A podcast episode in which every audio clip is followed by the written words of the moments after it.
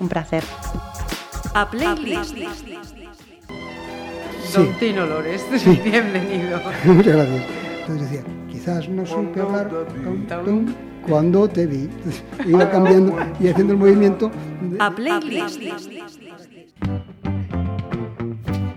Tres palabras preferidas. Amateur, Tour y Vermouth. A recordar, y dicirlas seguidas é o mellor. A Playlist. Hola, saludos. El protagonista de esta playlist acaba de sacar su cuarto disco, Vértice, y lo presentaba el pasado 22 de febrero aquí en, en Pontevedra. No es la primera vez que nos acompaña en el estudio de Pontevedra Viva, así que de nuevo, bienvenido Gustavo Almeida Muchas gracias, un placer estar aquí otra vez. y enhorabuena por ese Gracias. último trabajo. Muchas gracias, muy, muy contento aquí de... ¿Cómo fue la, la experiencia? ¿Cómo fue esa velada? Bueno, todavía estoy eh, asimilando, ¿no? Porque, como te decía antes, eh, son muchos, muchos años de, de trabajo y que es verdad que hacemos la presentación en varios lugares, en varias ciudades, pero claro, cuando estás aquí en Pontevedra, que es, que es mi casa, pues todas las emociones se, se multiplican, ¿no? Claro. Y, y eso, no sé, me da la sensación como que, es, que, te, que te da un guantazo así, tú, eh, todavía eh, vas haciendo composición de, Sí, de, de lugar. lo que pasó, de todo. Sí, pero, pero muy bien. Y además, ahora con lo de las redes sociales, que eh, ahí están, eh, lo, lo bueno, lo bueno de eso es que llegas a casa y ya puedes Y- tener un poco de idea de lo que pasó, porque la gente sube Sí. fotos, sube, Ajá. sube vídeos. Y, y- ¿Cómo, y cómo ha reaccionado a esa, a esa noche entonces? Sí, Sí, es, algo, es sí. algo inmediato. Mira, en esta playlist lo que tratamos de, de hacer es eh, conoceros mejor a cada una de las personas invitadas que, que venís. Así que, aunque muchos ya lo saben, te pregunto de nuevo, ¿dónde nació Gustavo? Pues nací en Río de Janeiro, ya hace algunos añitos. ahí déjame, Ahí- ahí lo buscar la- dejamos. sí, sí, que van a buscar la, Ajá. La biografía. Eh, y bueno, mm, ahora vivo una, una vida en una ciudad totalmente distinta a Río de Janeiro, pero igualmente feliz, o, incluso más. Eh, bueno, yo creo que la vida son etapas también y- Sí, y, sin dependiendo de la etapa te va mejor un sitio. E- Efectivamente. otro, yo- Todo, todo tiene sus picos, ¿no? Sus buenos, Sí, sus malos, sus sí, malos momentos. Mira, ¿y el nombre de Gustavo Almeida es el mismo que aparece en tu documento de identidad? No, en mi documento de identidad aparece una más que un, un nombre, una, una declaración de Una Car- guía de teléfonos. Carlos Gustavo de Lima Pereira de Almeida. Caramba. Sí, sí. Ocupó, ¿eh? Sí, sí, sí. Cuando, y, y firmo, y cuando firmo, firmo casi todo, ¿sabes? Menos uno, Sí. firmo todo. ¿Con todo? Sí, sí. Cuando tengo que firmar así 8 o 10 hojas, vamos, el que está a mi lado dice, bueno, tómate un café hasta que ya acabe Hasta de que firmar. termines de firmar. Sí, sí, sí. Mira, sabemos que tienes un hermano, Rodrigo. ¿Hay más hermanos o hermanas? Sí, una hermana, Isabela, que Ajá. está allá en Brasil, que por cierto es- nació cuatro, ante- cuatro años antes que yo, pero el mismo día que yo. Anda, ¿qué día era? El 14 de febrero. El 14 de febrero. Sí. Qué bueno. O sea que para ti esa fecha es de celebración, sí o sí, a mayores de otras connotaciones. Sí, no, las otras connotaciones. Primero que en Brasil nunca tuve novia. Vaya. Segundo que, que en Brasil el, el, el, el Día de los Enamorados no es el 14 de febrero. ¿No? Es otro día que yo no lo sé porque como nunca tuve novia, no sé qué Ah, sí, yo pensé que era una fecha para... No, no, no, no. no. Ajá, Es- mira tú lo que- San Valentín, Valentín, mi padre se llama Valentín, Ajá. pero, pero allí no sé si es en junio, julio, pero la verdad que no lo sé porque nunca me coincidió Ajá. tener novia como para acordarme. Pues vamos, en todo caso, Gustavo celebra el 14 de febrero, sí, Sí, sí, o sí. lógicamente. Mira, y ahora que hablas de Valentina, ¿a qué se dedicaba Valentín? Valentín primero eh, trabajó en banco eh, toda la vida. Eh, después, estando ahí prejubilado, pues... No, no, es verdad, no prejubilado, no, uy, perdón, papá. No, después también tenía eh, en hostelería, tenía un restaurante, que de hecho mi padre es portugués Ajá. y, y tuvo un restaurante que se llamaba eh, Lisboa a Noite, Ah, que era una, un, un sitio de fados en Río de Janeiro. Qué bueno. Y ahí conoció a mi madre. bueno, de hecho, mi padre contrató a mi madre. Somos iguales. Sí. contrató a mi madre, yo creo que ya con vista de conquistarla o algo así, ¿no? Era- Ay, era- Valentín, Valentín. Sí, sí, yo siempre le digo que tuviste ojo ahí y bueno, mi madre, eh, bueno, ya era conocida en aquella época, entonces, bueno, allí eh, normalmente se hacía, pues, eh, fichaban a, a- a cantantes para una temporada, ¿no? Para Ajá. cantar una temporada en un, en un sitio, ¿no? Y, y fue a hacer una temporada en, el, en ese, que era realmente una sala de, de conciertos y, Y restaurante. también, ¿no? Típico portugués, claro. Ajá.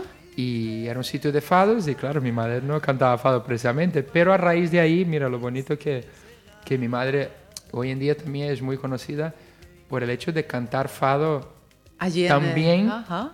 Tan, tan bien junto y separado, o sea, Sí, sí, sí, sí. cantar tan bien siendo brasileña y Sí. cantar tan También, bien eh, ajá, fado, fados. eh, aparte de lo que ya lógicamente era lo suyo, que era, que era la música.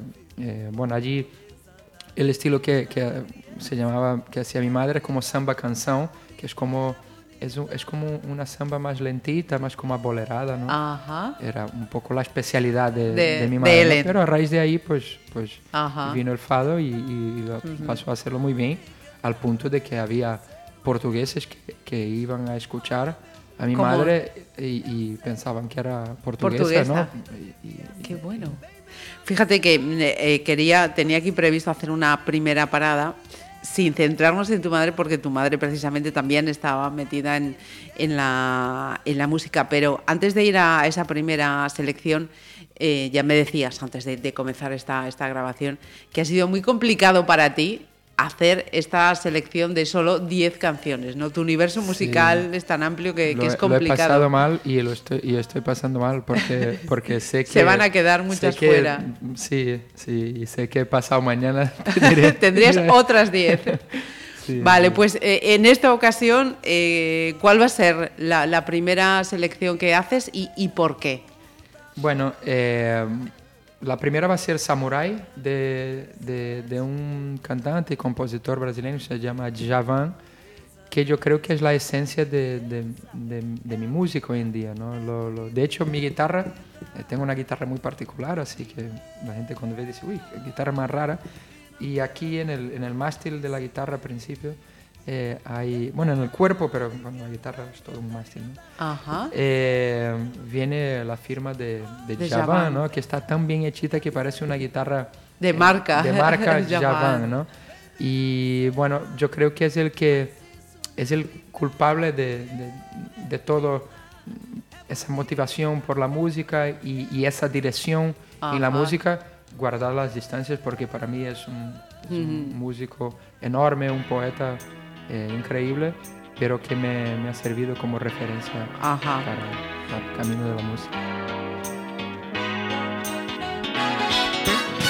Ai, quanto querer cabe meu coração.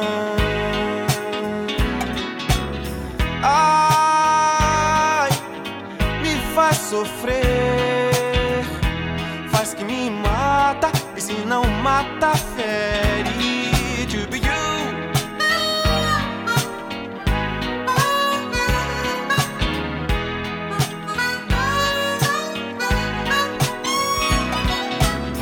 vai sem me dizer na casa da paixão.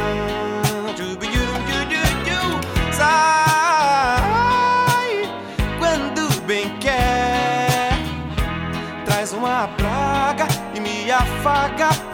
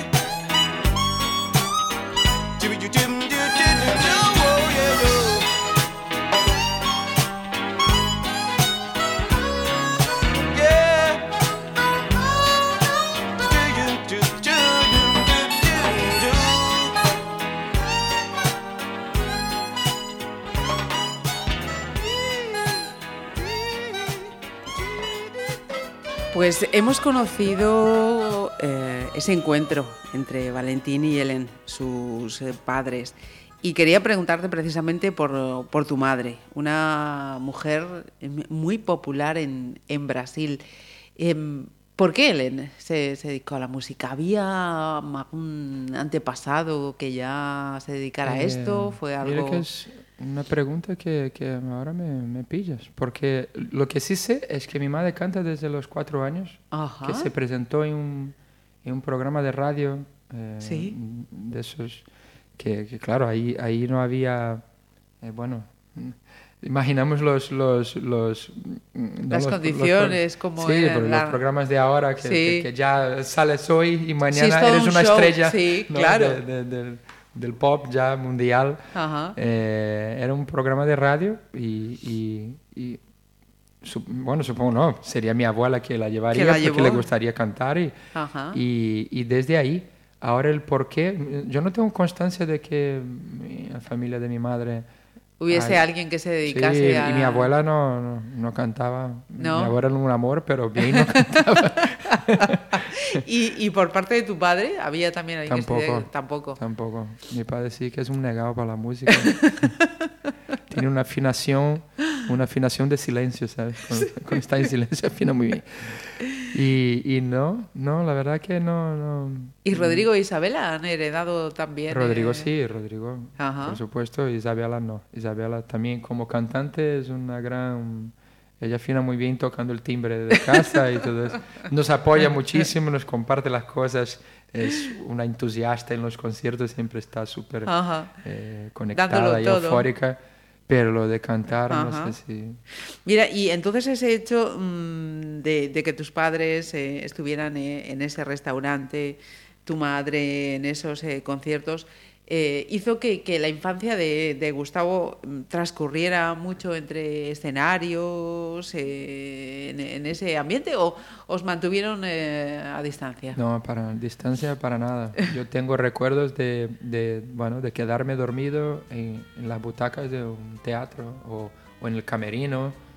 Eh, siempre, también, no sé si por necesidad, bueno, nosotros teníamos a mi abuela que, que- que vivía con nosotros y, y nos cuidaba eh, cuando... Pero tengo ya el recuerdo de muy pequeño de estar con, con mi madre Por los por- escenarios, por, por los muchos- conciertos. en muchos sitios, sí. sí y, y- y- y agradezco, ¿no? Porque Ajá. esta cercanía con el escenario es lo que hace con que ahora, vamos, Sí, sí. de cualquier sitio haya un escenario no me, no me da... Eso Eh, sí, de sí. miedo escénico. El- nada, no, existe sé lo para ti, es, no verdad, existe no. para ti. Y entonces eso también te daría la posibilidad, entonces ya desde chiquitín, de viajar mucho, ¿no? Sí, aunque bueno, ahí ya lo de viajar de pequeño no, no lo hacíamos mucho. Mi madre cuando tenía viajes iba a ella y incluso mi padre no podía ir porque mi padre Tenía el restaurante. tenía- no y, ten- y el banco Ajá. también, ¿no? Porque mi padre trabajaba por la ma- mañana y tarde en el banco En uno y luego en- y de noche pues, no iba siempre porque claro Ajá. al ser el dueño pues es un poco Sí. que Gestionas, poco- controlas, Sí, que vaya todo bien. exactamente. Pero entonces los viajes sí que lo hacía mi madre. Después ya creo que mm, casi entrando en la adolescencia sí que hemos Ya empezaste a- ¿no? a viajar. viajes con ella, pero, pero bueno, eh, no, no hemos... No tengo recuerdos tampoco de perder clases por culpa de conciertos. Así que me cache. Podía llevar- Va, Marcho, que mi madre tiene que concierto. exactamente tengo que ir con ella. No, no, no, no. no, no. Sí, supongo que, que también te permitiría conocer a, a nombres de, de la música, Ah, ¿no? eso sí, eso sí. De hecho, eh, una vez venido para aquí, para, para España, eh, fue cuando más me di cuenta de, del- de lo conocida que era mi madre, o que es, y, y- y- del respeto que le tenía, ¿no? Porque, claro, cuando yo estaba allí era algo para mí Normal. absolutamente normal, ¿no? Claro. El, el- el- yo qué sé, el estar en un sitio y encontrarme a Roberto Carlos o a Caetano Veloso o a estar en un camerino y estar eh, yo un mocoso allí debajo y Gilberto Gil, toda una eminencia a mi lado, era, era como estar viendo a, yo qué sé, a, a mi vecino de todos Sí, los días, sí, ¿no? sí. Sin embargo, al venir para, para aquí, no, y además estando en Río de Janeiro, ¿no? En Río de Janeiro tú estás, es un centro como estar en Madrid, estás Ajá. mucho más en contacto, allí vive todo el mundo Claro, del, del de medio- actividad cultural, Ya, todo, Exactamente. ujú. y, y de repente vienes a Pontevedra, que, que, que claro, aquí Sí, el cambio es brutal. brutal y, y, eh, de repente, yo qué sé, una vez cuando vino a tocar eh, Caetano Veloso en, en, en Castrelos, ¿no? Ajá. Entonces, de repente, yo qué sé, yo estaba con mi hermano y, y estaba un mogollón de gente así en, lo- en la entrada de los camerinos, ¿no? Y de repente eh, mi hermano le comenta a, a alguien de seguridad y dice, bueno, está aquí los hijos de Ellen de Lima y de repente Caetano solo escuchó Ellen los de Lima. Ellen de Lima No hubo tiempo para era- preguntarle. No, no, la escena era. pero, eh, el, segu- el de seguridad le diría a, a su manager y su manager le diría a él Sí, sí. y él diri- diría si recibiría o no. Ajá. Pero en ese momento escuchó y es como que se giró y ya puso como la mano entre la gente para, Para que pasara. para que Sí, sí. pasáramos, ¿no? Y después también eh, Gilberto Gil cuando tocó en la, en la Quintana en, De en Santiago. Santiago, ¿no? Es cuando vas dando cuenta de la dimensión de, De lo que viviste. de lo que viví y de lo que es eh, mi madre en el, en el mundo de la música, ¿no? Ajá. Y que allí yo no, no era consciente porque Ajá. estaba todos los días. Y Todos los días y también porque eres muy, muy joven, ¿no? Para, Sí, para también, digerir claro, todo exactamente, eso. Exactamente, Ajá. Tenía, que es algo que, que, que, que echo de menos y que me gustaría mantener aquella ingenuidad de antes y que no solamente que yo mantuviera, sino que todos en el mundo de la música mantuviéramos, porque al final estamos un poco, y sobre todo con el tema ahora de las redes sociales, Ajá. un poco eh, Que no, digo- vivimos la realidad, ¿no? no, Paralelos. y- No, y no somos tan naturales. Ajá, sí, sí. Eh, el hecho de que yo eh, esté al lado de alguien que admiro mucho y tenga conciencia de ello, Ajá. Me descoloca totalmente. Y si, y si lo admiro mucho, ahí ya, Pierdes. de- ahí ya, ya tengo que poner un limitador para, para mantener. No, eh, eh, se me desborda la, la admiración y, Sí, y sí. me da pena porque, porque, porque quiero ser normal a veces y, y no soy capaz. No, no. Y- pero bueno, por eso a veces trato de ser honesto y decir, como por ejemplo, vamos a hablar hoy de Salvador Sobral. Sí. Y yo cuando estuve con él, yo al final le dije, y a lo mejor le asusté, pero es que, tenía que- la admiración es tanta Sí, sí. que, que, que perdona si, si, si te molesta, ¿sabes? Sí, sí. Porque- Ajá. Eh, vamos a hacer otra panada, Gustavo. Tu segunda selección, ¿de quién es y, y por qué está aquí? Eh, es una canción italiana que en este caso, eh, la que vamos a escuchar, cantada por un brasileño. Ajá. Se llama La, La Forza de la Vita. Eh, una canción que, ya el nombre ya dice, La Forza es una Eh. canción con muchísima fuerza.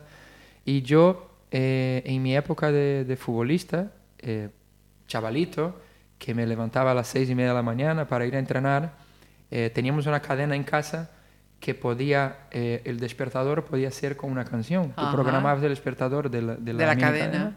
Y, y sonaba la canción que tú programabas. Y yo ponía esa canción Ajá. porque, porque lo vas a escuchar y os vais a dar cuenta que es una canción que empieza despacito, como que estás despertando y acaba Es lo máximo. un, y, y- y es una canción que la letra también lo que dice me, es muy significativa para mí, que yo años después fui a vivir a Italia y pude entender mejor el significado de la canción. Ajá. Entonces, bueno, es la fuerza de la vida. Lo Pues- canta Renato Russo.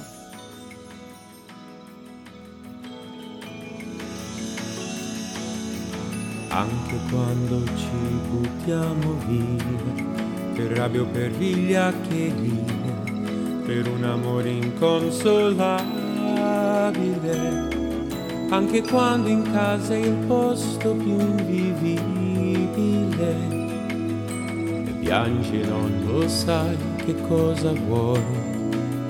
Credi, c'è una forza in noi, amore mio più forte dello scintillio di questo mondo pazzo e inutile, è più forte di una morte incomprensibile e di questa nostalgia che non ci lascia mai. Quando toccherai il fondo con le dita, a un tratto sentirai la forza della vita che ti trascinerà con sé. Amore non lo sai, vedrai una via di uscita c'è.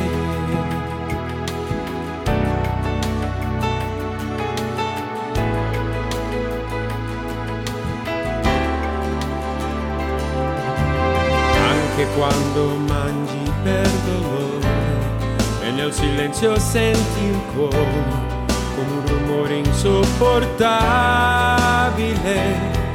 E non vuoi più alzarti al mondo irraggiungibile anche quando la speranza oramai non basterà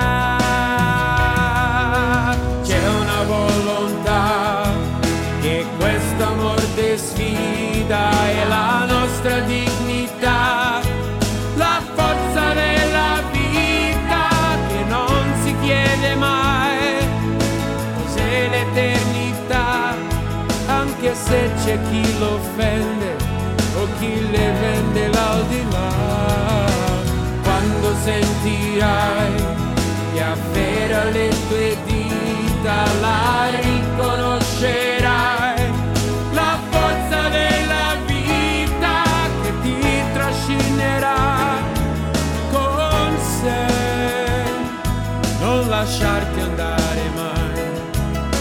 lasciarmi senza te, anche dentro alle prigioni della nostra ipocrisia, anche in fondo agli ospedali, nella nuova malattia, c'è una forza che ti guarda e che riconoscerai,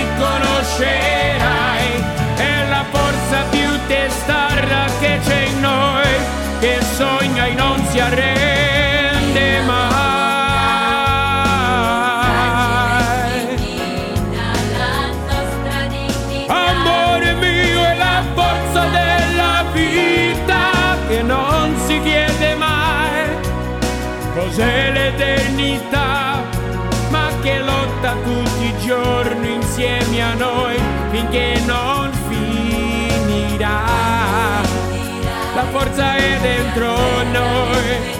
Amore mio, prima o poi la sentirai la forza della vita che ti trascinerà con sé che sussurri intenerita guarda ancora quanta vita c'è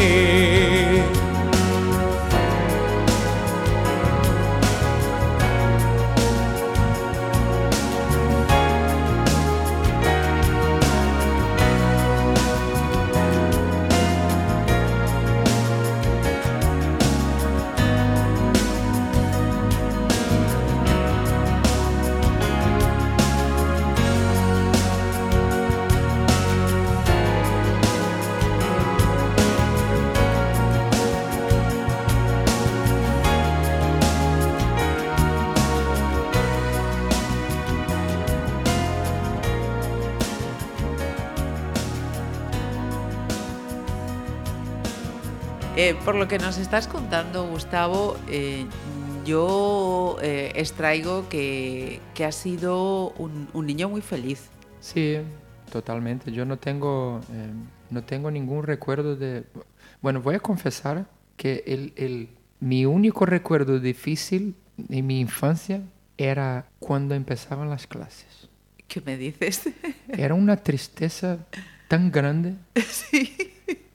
Pero una cosa, o sea, que- porque era el final de las vacaciones, ¿no? Sí. Bueno, en realidad no era el principio de las clases. Luego, el primer día, pues ibas con ganas, ¿no?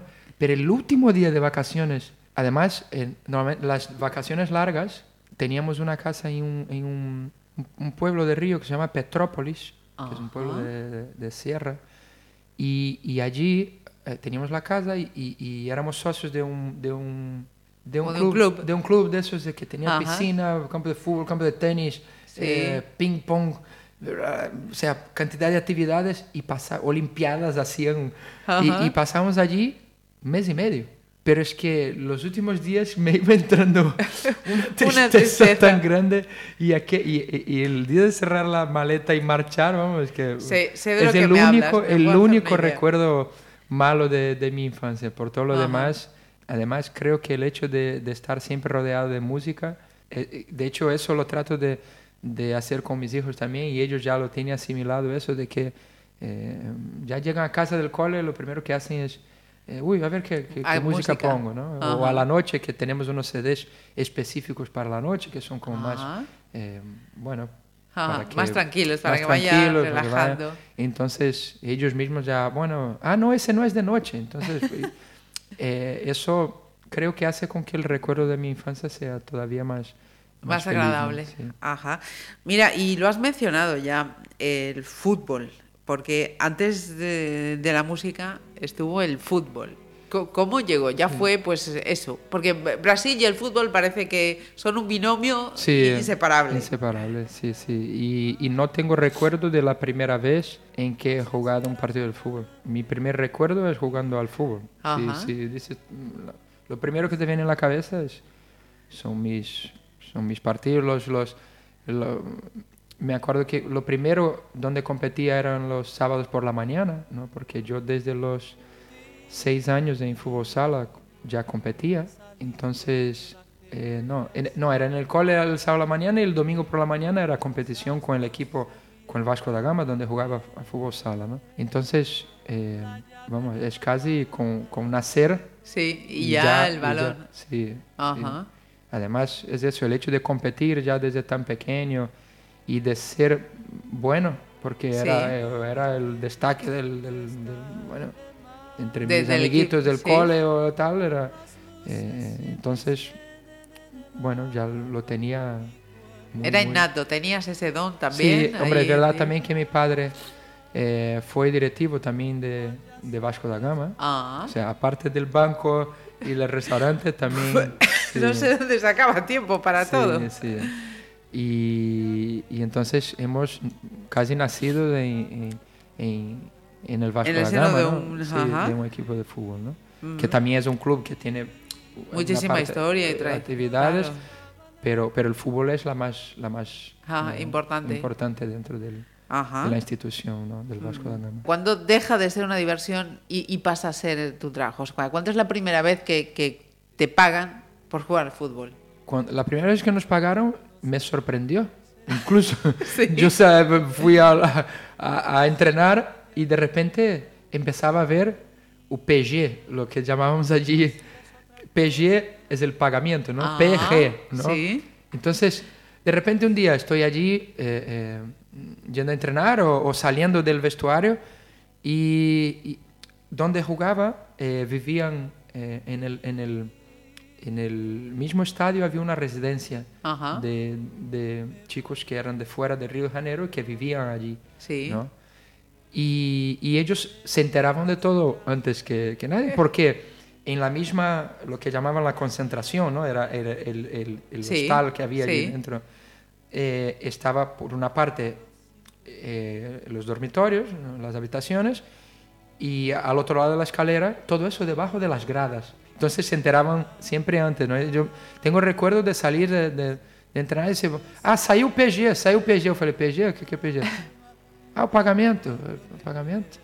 Y de repente volví a casa con dinero que yo dije, ostras, qué bueno, ¿no? Pero, pero no sé si sería a los 14 años, 15 años, años, Dios que era una cosa que empezaba de una forma más simbólica Sí, sí. y se iba incrementando eh, bueno, Con el se- con tiempo, el tiempo y, ajá. y después ya cuando, llega, cuando llegabas a pasados de juveniles y de aquella era el, el, eh, juniors, lo que se llamaba que era el sub-21, sub-20, Ajá. pues ya empezaban algunos que ya tenían contrato Sí, sí. eh, eh, y, y ahí ya, eh, bueno, y tengo recuerdo de que aquella época ya empezó lo de los empresarios, eh, que, que no había. Lo que Ajá. hay ahora, que un niño con, con Sí. 10 años ya está Tenga fichado. un con- representante, repre- Eso ajá. de aquella, Ajá. nada, nada. Pero sí que cuando llegué a, a sub-20 ya empecé a, a, a notar que ya habían tíos allí que yo decía, uy, Este me está ese no es mucho. directivo ni es ni es parte aquí del, del, del club, ¿no? Entonces eh, eh, ahí es cuando te enterabas que este era es el, el representante de tal, el representante de Ajá. cual. Vamos a hacer otra parada, Gustavo. ¿Cuál va a ser tu tercera selección? Y cuéntanos la, la historia de, de- de esta selección. Pues eh, la canción se llama Ángel y es de, de John Secada Ajá. y, y es la, la primera canción que yo he cantado en un escenario de manera más seria con, con mi madre. Fue después de unas de mis primeras vacaciones aquí, aquí en España, eh, allá por el 92. Y a mí ya me gustaba John Secada por la canción de... La, la mítica día que... más sin verte.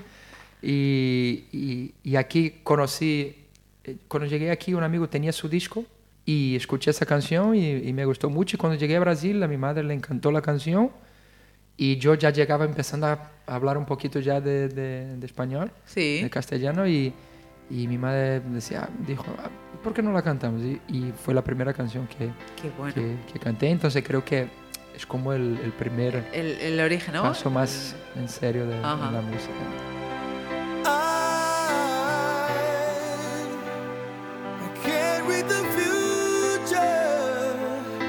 Still wanna hold you close right now. I need that from you. So give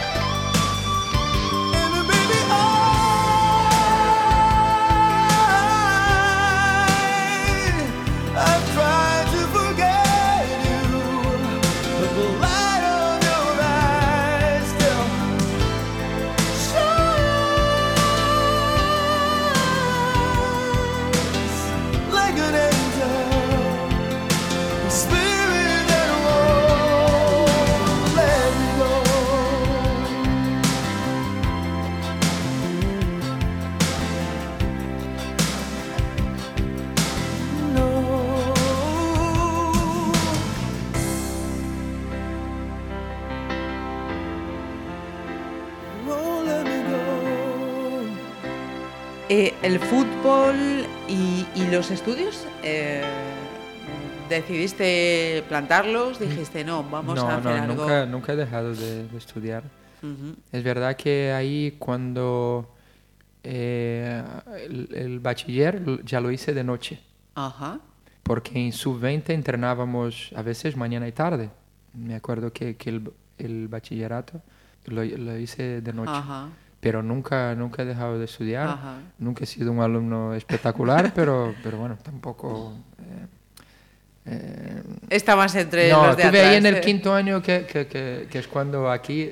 Bueno, ahora ha cambiado lo de... Sí, lo de- sí, lo del Yo- bachiller, la ESO. la ESO, sí, sí. Yo sé que el Ajá. primer año de, ¿cómo sería? El De primer año de instituto. instituto me, me costó, ¿no? Sí, sí. Pero después ya fui directo hasta terminar el, El bachiller bachillerato. Y iba a empezar eh, Facultad de Educación Física. Ajá. Y fue cuando vine para, para España. Ok. Ya. Mira, ¿y, y lo de Italia fue eh, anterior o posterior? Anterior a venir a España. No, fue posterior. Fue posterior. Sí, vale, sí, pues sí. entonces, eh, ¿cómo y cuándo se plantea el, el venir a España? Eh, allí en Brasil eh, había una, una- un torneo eh, que jugaban equipos de Brasil, de Sudamérica, bueno, todo el mundo, ¿no? Eh, es verdad que venían más de Sudamérica, pero eh, venían equipos también de Europa menos, de Japón también, me acuerdo, y era una copa internacional y, y- y de ahí pues, pues surgió la, la, la posibilidad de venir al filial del, Del Celta. del Celta. Ajá. Y la verdad que son recuerdos así como un poco borrosos en, en mi mente porque era como que to- creo que la euforia de, de- de esa posibilidad, ¿no? Que yo para nada me imaginaba que al final acabaría quedándome aquí a vivir. Yo pensaba que iba a Sí, venir aquí a jugar aquí una a jugar temporada, una temporada, dos, o sí. Y, y- y al final, pues... eh, La vida te sorprende. Sí, sí, sí. Además, es verdad, ahora me estoy acordando que yo al tener la nacionalidad portuguesa, bueno, la posibilidad de la nacionalidad portuguesa facilitó mi venida Aquí a España. para España. Ajá. Sí, sí. De hecho, era como que habían eh, tres o cuatro en mi equipo que, que interesaban y de repente yo salté. a- a- o sea, por encima, ¿no? por Te pones encima, el primero, eh, también por el hecho de, de eso, de, De poder facili- facilitar la, la tramitación. Claro, de aquella era todavía más difícil el... el, el- El venir, toda la tramitación, todo el Exactamente, papeleo. siendo brasileño, no, no siendo europeo, pues Ajá. no, no estando en la comunidad europea, pues era, era bastante difícil. De hecho, en algunos casos ni, ni se podía todavía. Ajá. ¿no? Porque eras mayor de edad ya, en aquel momento todavía no. El primer contacto fue menor de edad, pero ya cuando vine, ya vine con 18 ya. creo. Ajá. Sí. Mira, ¿y cómo son esas primeras impresiones en, en España? Ah, mm, eh, bonita y, y también y, y- y ilus- ilusionante, ¿no? Ajá. Es- es- y más llegar a un equipo como el Celta, que es, bueno, pues de aquella estaba Mazinho, estaba eh, Mostovoy, eh, Gudel, eh, bueno, gente que tú veías por la tele y, y- y, ¿sabes? O, o Mazinho, que, que en este caso ganó un mundial, Ajá. que, que para nosotros que jugamos el fútbol, al fútbol, eh, fue algo muy, Muy grande. significativo, muy Ajá. grande para, para nosotros, ¿no? Porque todo eso repercutía positivamente En Brasil. En, en Brasil, en- Ajá. en, nosotros que jugábamos, porque Sí, sí, claro, sí. era Motivación. No, no eh, solo motivación, sino que valorizaba el, el mercado, ¿no? Sí, sí, sí. Entonces, Era, era bueno para nosotros. ¿no?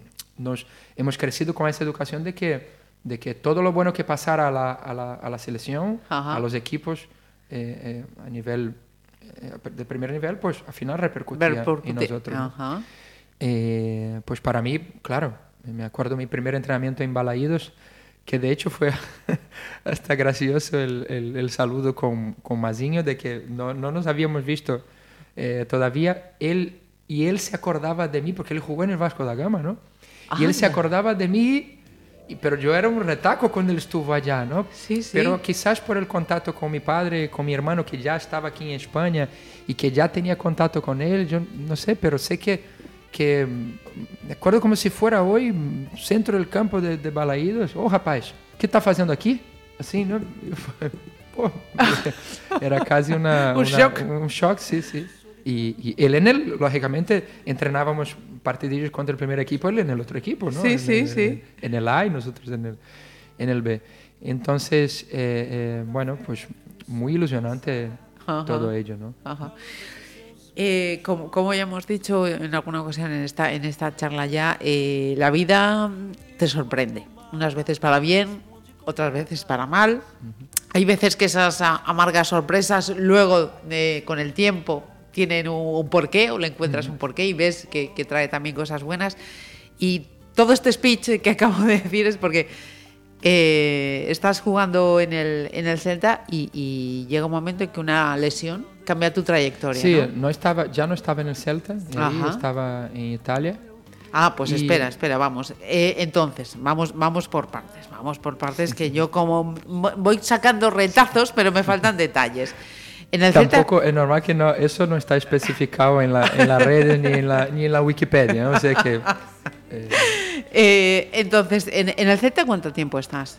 Estoy una temporada. ¿Una temporada? Y, y después me fui a Torrelavega, Ajá. a, a la gimnástica de Torrelavega.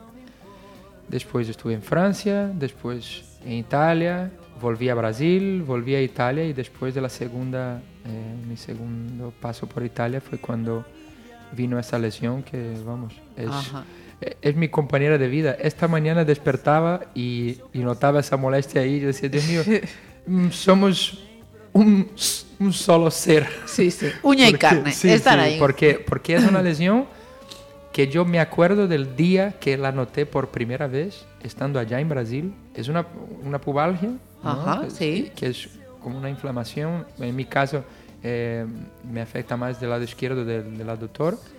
Y yo me acuerdo del primer día que la tuve llegando a un, a un...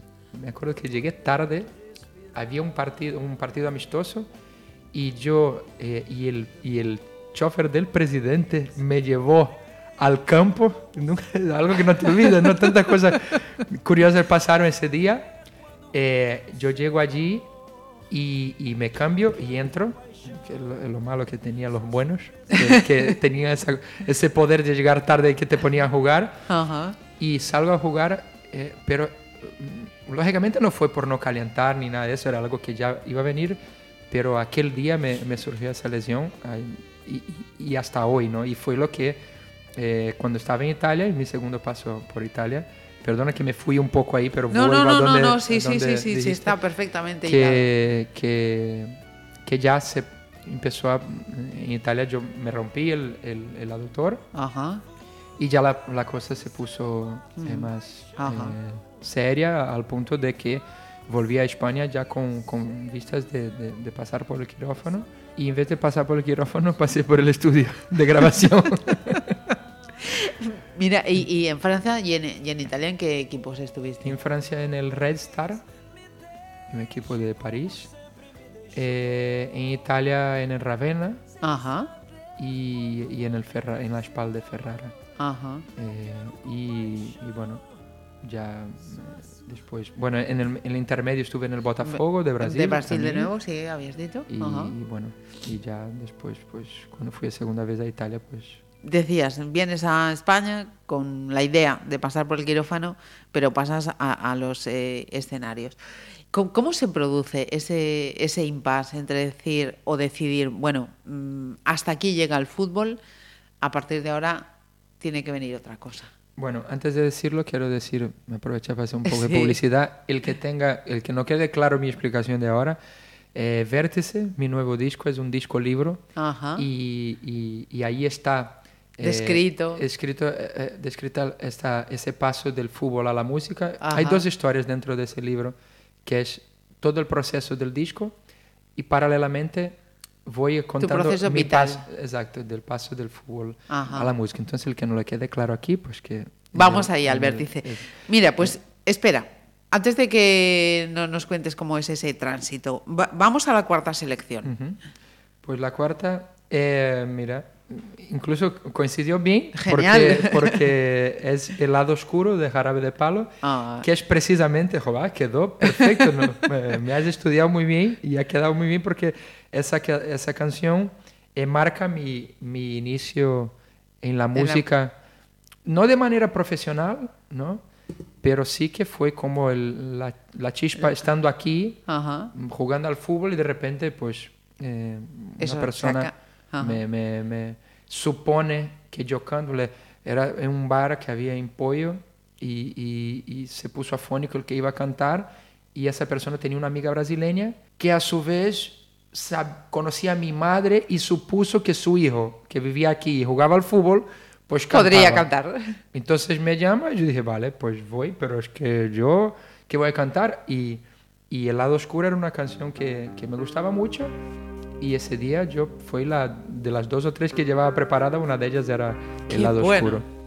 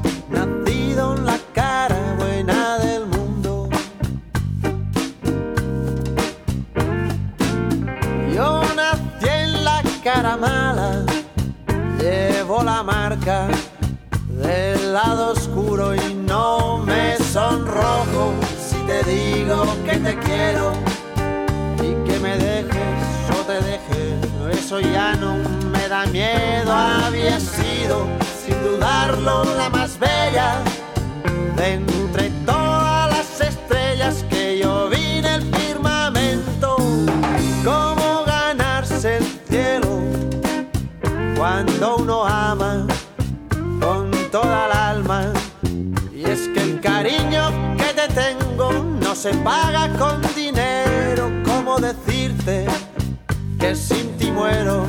No me sonrojo si te digo que te quiero y que me dejes o te deje. Eso ya no me da miedo. Había sido, sin dudarlo, la más bella de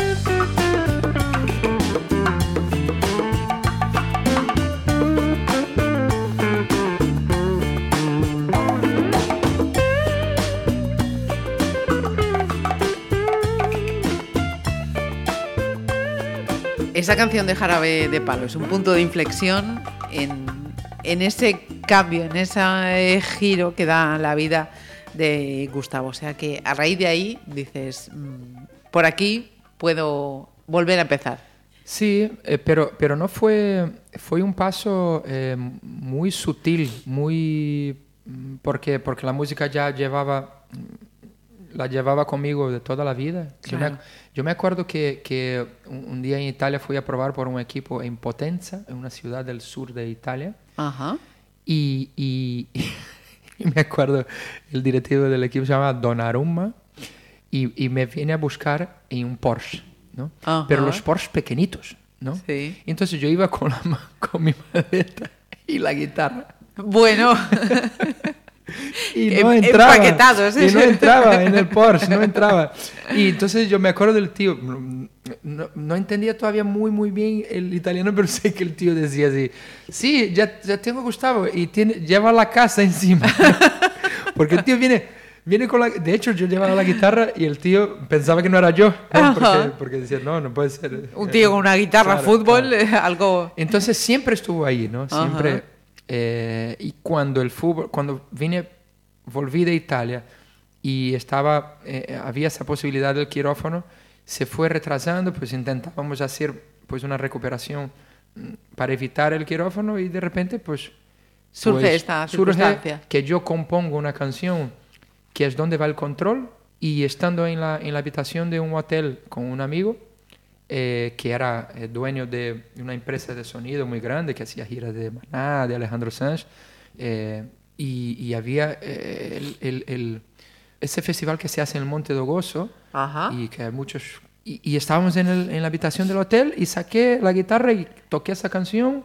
Y él, aparte de la empresa de sonido, tenía un estudio en, en Vallecas. Entonces me dijo, cuando acabó la canción, se quedaron así como estupefatos, así como siendo vivo. Carajo, Que acabamos de escuchar.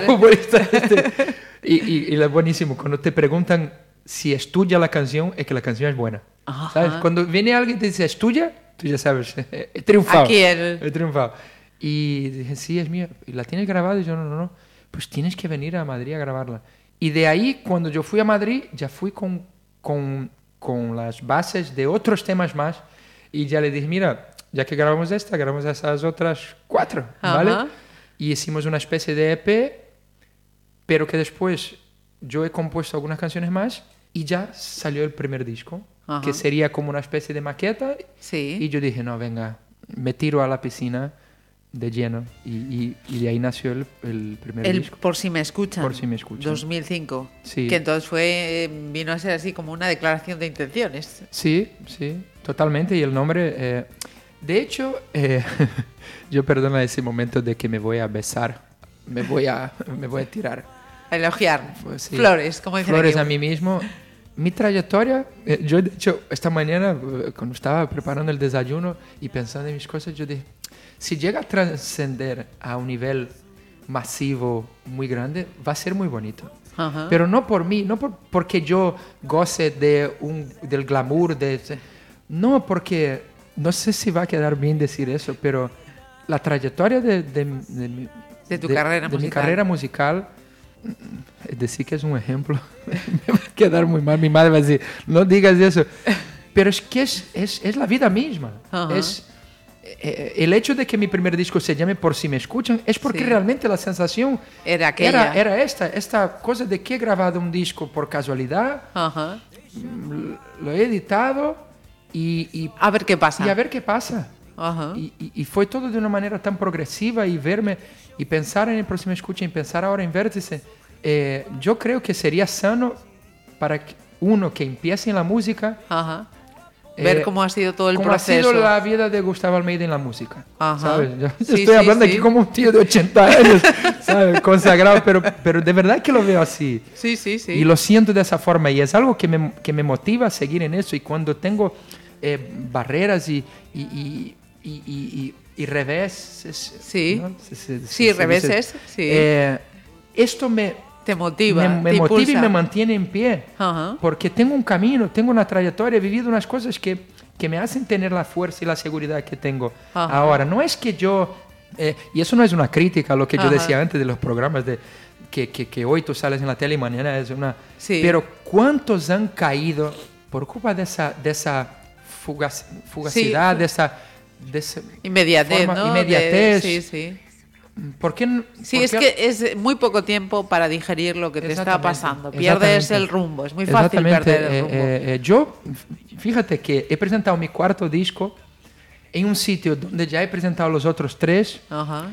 Eh, eh, es verdad que, que un teatro lleno, pero parte de aquellas personas tú vas viendo en el público y reconoces aquellas caras. Y eso me impone, y eso me hace con que hoy yo esté aquí, días después, todavía asimilando eso.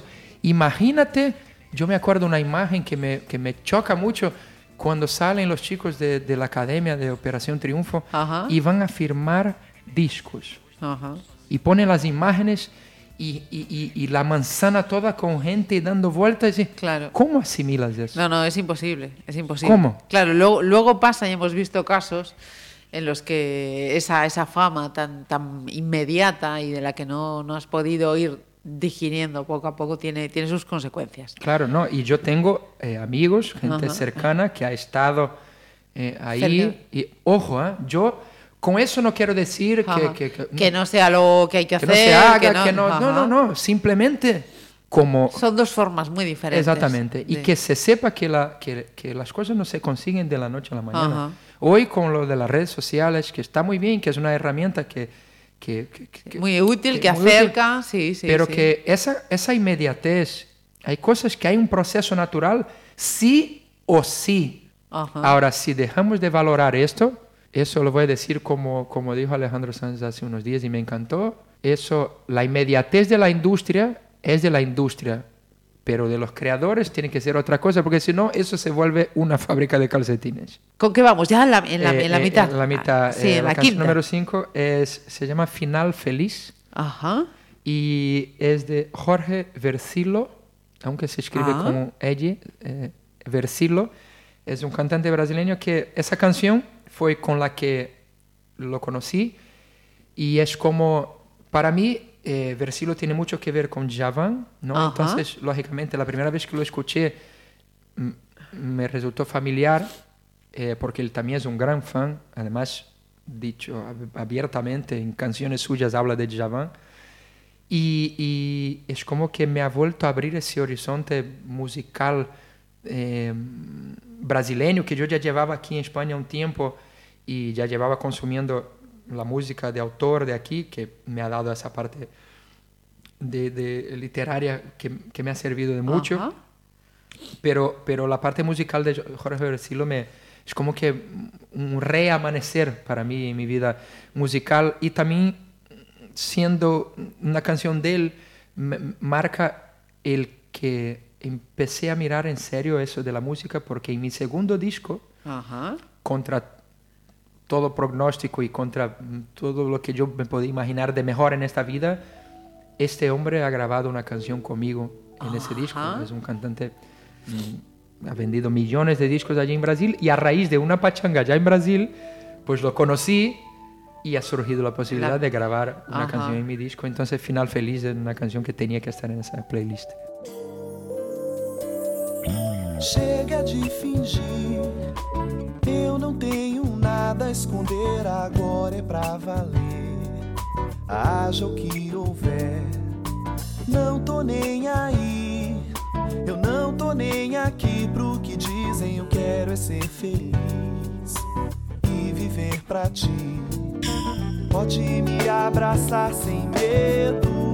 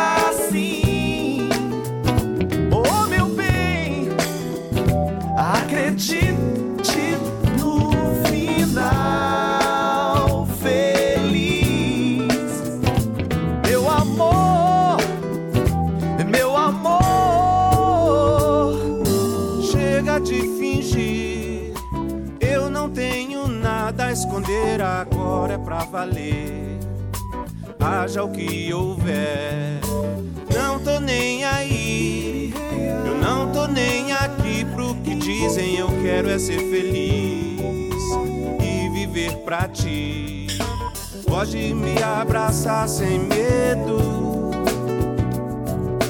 Pode encostar tua mão na minha. Meu amor, meu amor, deixa o tempo se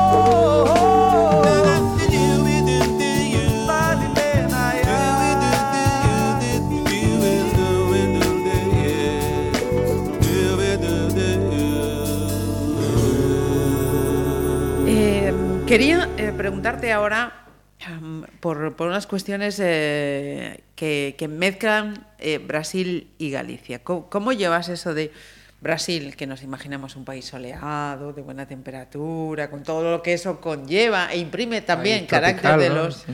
de los brasileños, con Galicia, ¿no? Donde también hay sol, por supuesto, pero esas temporadas de temporales, de días grises, de, de- de lluvias, ¿te, te costó esa adaptación o...? No, no tengo recuerdo de pasarlo mal por culpa de la... por De esas temporadas de grises. climatológicas, no, no, motivos climatológicos no, no me han influenciado negativamente. Al contrario, he, he aprendido a valorar las, las estaciones del año. Ajá. La- la- en Brasil hay dos estaciones, ¿no? El verano y la de tren. Entonces, eh, pues con el estar aquí, pues, pues he empezado a ver las, las flores, eh, la- las flores caer en el, en el- en- La vida, eh, el ciclo. sí, el ciclo, sí, sí, caer las hojas, quiero decir, en, en otoño, eh, ese frío de taparse hasta los ojos en invierno, incluso ver la nieve que nunca había visto, de repente ver eh, las flores Volver eh, a... volver a salir en, en primavera y ir a la playa en, en verano. O Ajá. sea que eh, creo que valoro eh, más eh, el hecho de... Es verdad que está muy bien poder estar en una, una temperatura, estar en manga corta, pero no, a veces es agobiante también. el- no, Sí. está bien, no, yo no... Mira, y, este- y ahora que estamos ya en, en carnaval, eh, tú que eres de. No, de eso sí Río. que ahí... Yo lo siento, mi pontevedriña, pero por más que, se, que, que nos esforcemos, eh, por más que hagamos carrozas preciosas y imaginativas, y es otro Es otro rollo mundo. totalmente distinto. Es otro mundo. Yo cada vez que estoy en el desfile aquí en Benito Corval, en desfile, sobre todo ahora teniendo niños, Ajá. pues, pues vamos, bueno, antes ya iba, pero ahora sí o sí, ¿no?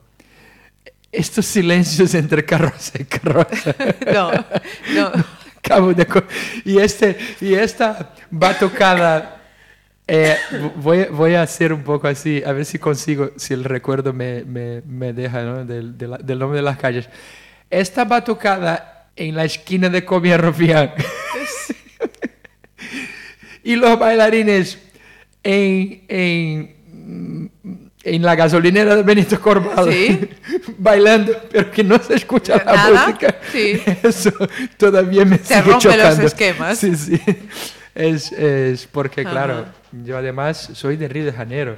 Que no es solamente que Brasil es el país del carnaval, sino Es que, que Río de. Janeiro es el- el- Efectivamente. el- los desfiles Sí, sí, sí. donde he estado también. He tenido la oportunidad de desfilar en, las, en la- lo que llaman las escuelas Eso te de quería samba. preguntar, efectivamente, si estuviste en alguna escuela de samba. Sí, y- he estado muchos años en, en muchas escuelas distintas eh, y es una cosa para vivirlo. Es, es, yo incluso, eh, que, que ojo, ¿eh? pasa súper rápido.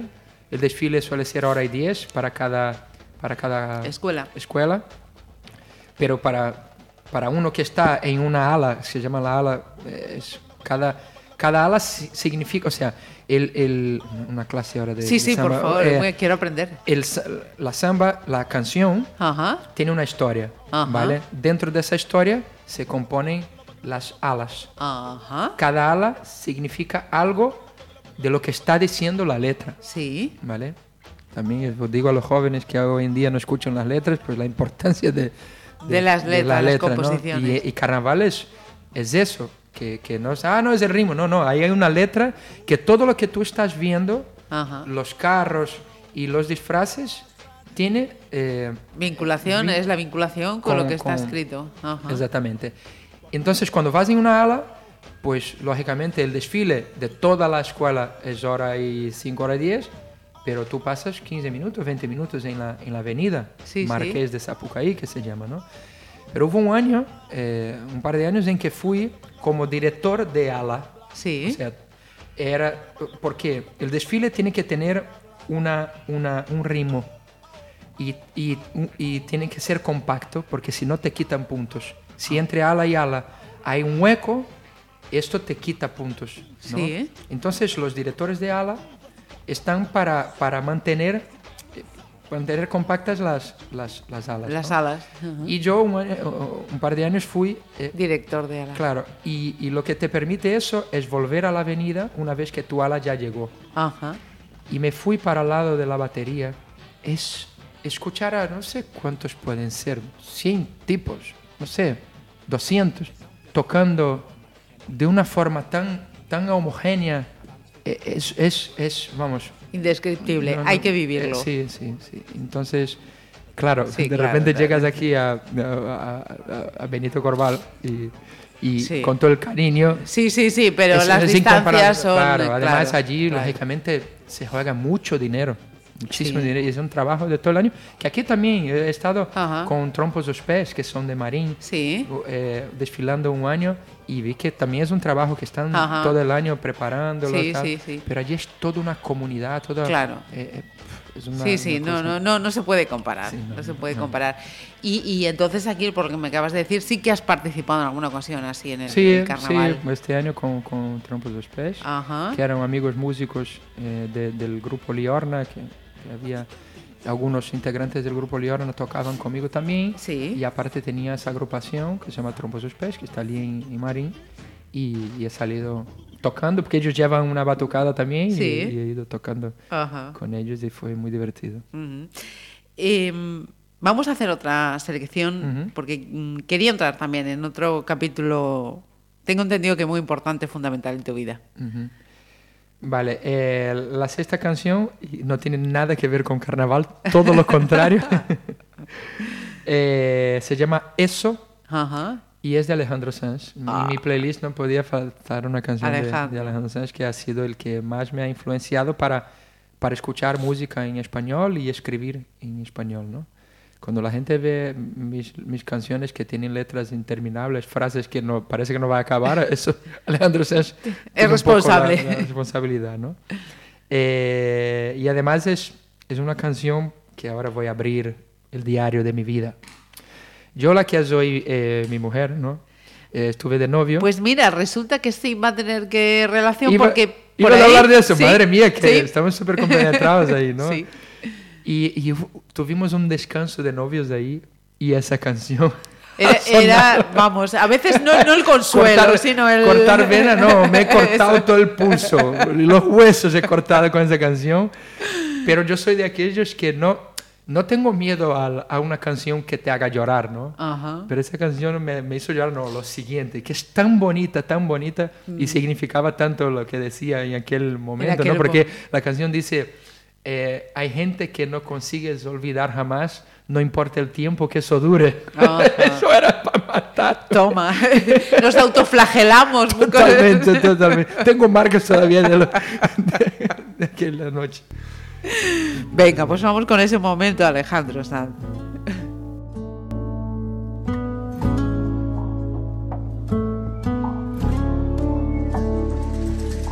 Primero, has sido para mí lo más grande de este mundo.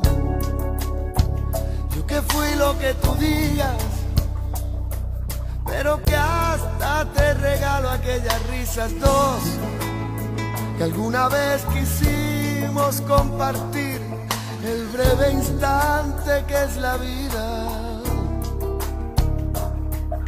y tres, que hoy yo vivo en la ruina de un silencio que va dejándome sin voz. Lo que no entiendo es que ahora vengas otra vez a prometerme una vida entera, pero a tu manera. ¿En qué momento de mi largo caminar? Perdimos eso.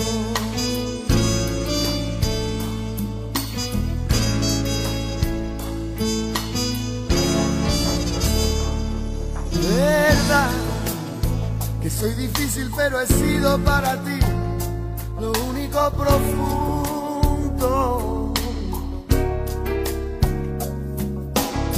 También verdad que procuraba estar conmigo cuando más confuso, confuso. Tú, tratando de existir, que me perdone el universo y yo guardándome el secreto, que ya no quiero escuchar otro bolero más. Tú empeñada en que quería ser feliz, yo sentí que no entiendo es que ahora vengas otra vez a prometerme una vida entera, pero a tu manera. Dime amor en qué momento de tu largo caminar perdimos eso, me lo voy. Yo te buscaba en los azules tempestades y ahora no sé si tú exististe o eres solo un sueño que yo tuve. Pero es que hay gente que no consigues olvidar jamás, no importa el tiempo que eso dure. Una frase resumió lo diferente de los dos. Hoy seguro ya no hay nada. Y lo que dure amor duró. No puede ser verdad si yo, si yo, si yo, yo te buscaba entre las nubes y me enfrentaba a tempestades. Y ahora no sé si tú exististe o eres solo un sueño que yo tuve. Pero es que hay gente que no consigues olvidar jamás. No importa el tiempo que eso dure. No puede ser verdad si yo, yo, si yo ya no te busco en los azules ni me enfrento a tempestades. Ya no me importa si me quisiste porque en mi sueño yo te tuve. Además hay gente que no consigues olvidar jamás. No importa el tiempo que eso dure. Decía yo, vamos a, vamos a hacer esa pausa. Efectivamente, no tenía nada que ver con el carnaval, pero ha quedado perfecto porque yo quería entrar, como decía, en, en alguien que, que es muy, muy, importante, fundamental en la, en la vida de, de Gustavo. ¿Cómo, cuándo y cómo conoces a tu mujer? La conocí, y como es aquí en Pontevedra, todo les va a sonar, la conocí en el callejón del liceo. Ajá, sí. y bueno, así, lo típico, estar de, de, de marcha. Una velada de Sí, copas. claro. Ajá.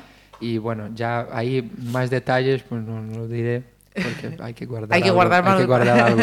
Pero nos conocimos allí y, y bueno, también una cosa eh, natural, con su proceso natural, que también aconsejo de que el amor a primera vista y, la, y, y el día siguiente ir a vivir con la persona puede sonar muy bonito, pero yo aconsejo que la gente que empieza una relación se lo tome con calma, pero no, no por prudencia, Ajá. por disfrute Por- ajá. Sí, por sí. disfrute, porque Esos mira, momentos luego ya no van a volver. no, no van a volver y, y es que, no sé, comparemos con un Ferrero Rocher, Ajá. ¿vale?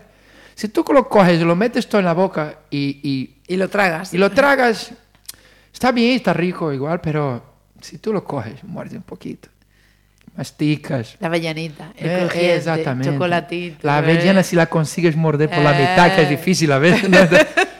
sabe mucho mejor y no te sienta mal. Y no te... Entonces, eh, y, y- y bueno, hemos entablado, además de una relación de pareja, eh, algo que yo digo en una de mis canciones, que es Detrás del Hilo, del segundo disco, una amistad eh, muy bonita y muy útil, creo, en, en una relación de pareja. Yo creo que hay que ser amigo. Ah, fundamental. Hay que ser, porque, Fundamental.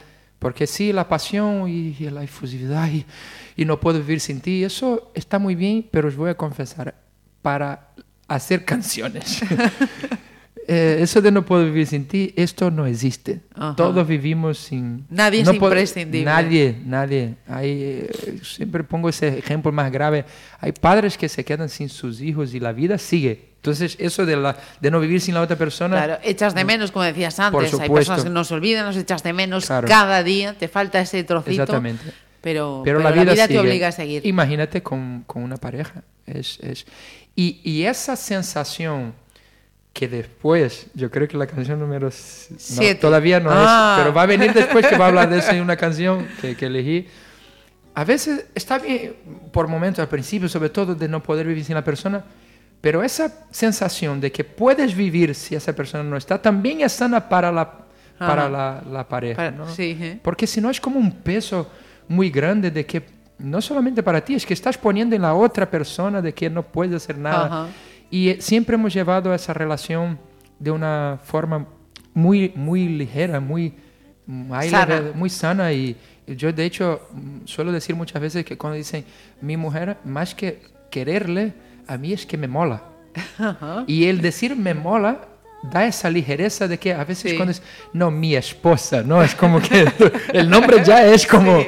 mi marido, Atado a- meu hombre, ¿sabes? Esas Sí. cosas. No, es que... Sí, sí. No sé, es- es- yo Ajá. creo que... Y, y es una persona, lógicamente, súper importante. Mira, no le hemos puesto nombre. No. ¿Cómo se llama? María, mira que... María. ¿Y María es, es de aquí, de Pontevedra? Sí, Ajá. sí.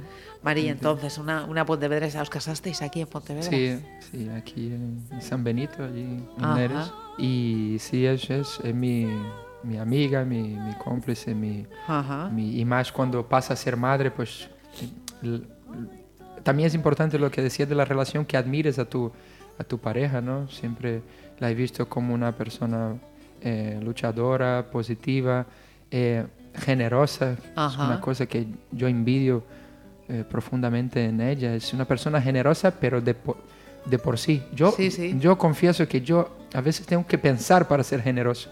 Ella no. Le sale de forma le sale de natural. manera natural, heredado también de su mamá, que hace poquito que nos ha dejado. Vaya. Pero, pero es un ejemplo también para, Ajá. para nosotros y ha dejado ese legado de la generosidad eh, y, que, y que para mí me sirve como, como ejemplo y ahora en consecuencia para nuestros Hijos. nuestros hijos Ajá. también. Y es fundamental para mi carrera musical. Ajá. Yo creo que si no tuviera una mujer así, con los pies en el suelo, que me ayudara a mirar las cosas con, con clarividencia, pues, pues a lo mejor ya tendría que dedicarme a otra cosa.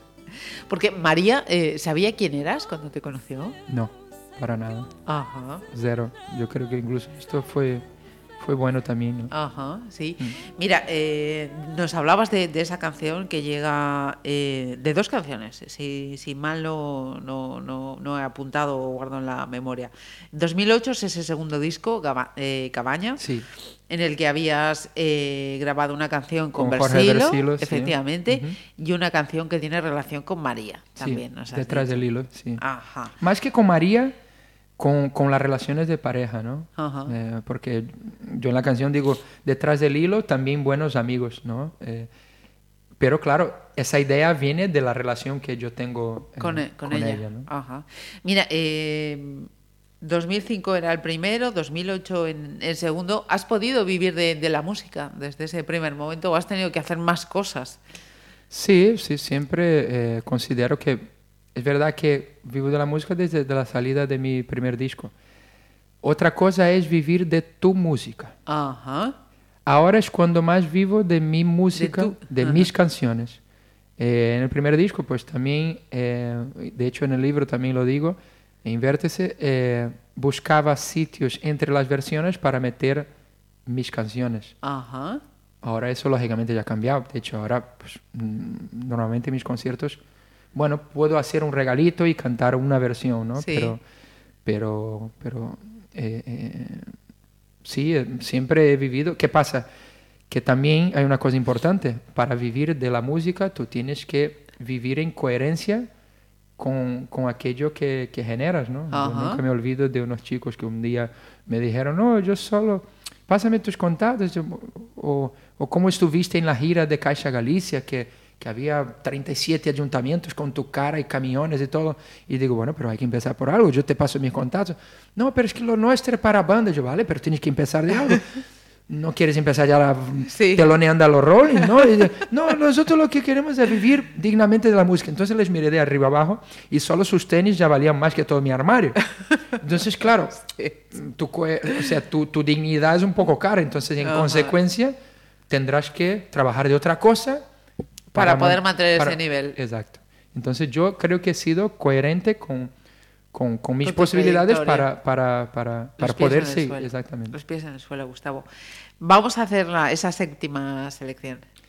Pues la séptima canción eh, es ya cuando antes hablé de, de que Alejandro Sanz me influenció a nivel Sí. de letras. eh, hubo un cantautor eh, de Canarias que me vio en un concierto en Madrid donde no había nadie, habían dos personas y una de ellas era él, Ajá. ¿no? y, y- y a raíz de ahí vio algo en, en- En mí y me motivó a, no solamente a viajar más, sino a, a trabajar más mis letras. Él se llama Luis Quintana y una canción de él que me marcó es una canción que se llama Antes, que ya eh, veréis, es una letra maravillosa que acaba de una forma que, que, que vais a ver lo sorprendente que, que es y que a mí me ha tocado mucho cuando, cuando escuché. Antes mi vida era un instante, mi padre era un gigante, la era un huracán.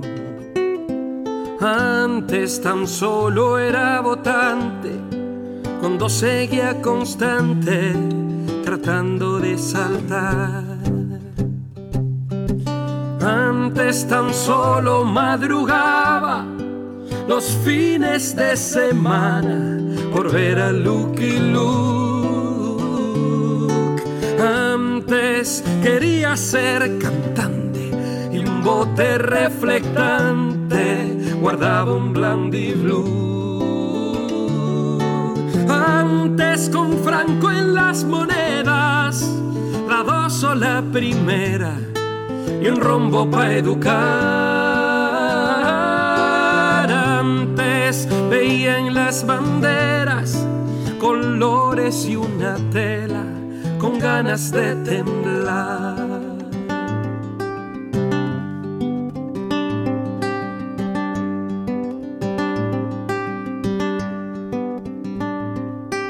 Antes mi móvil no existía, las viejas me ofendían tratándome de tú. Antes compraba golosinas, los cromos de la liga y chicles de Lulú. Antes quedar por vez primera con chicas de la escuela pa' un cine en el Royal. Jugaba en la Alameda la bici con tres ruedas, llevaba un Hyperman y así crecí y así viví en mi niñez. Yo fui feliz y así crecí y así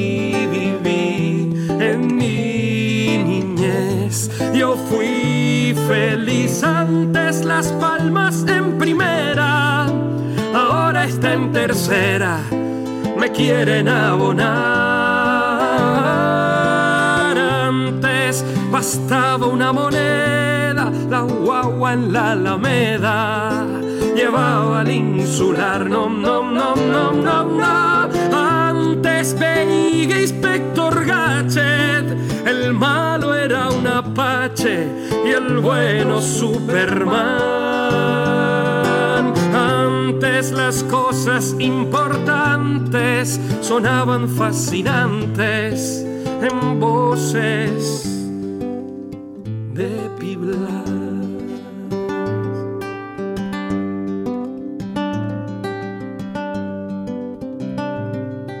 Antes los curas me mentían, tele entretenía con bolas de cristal. Antes mi madre me decía, mi niño todo el día, pero eso sigue igual.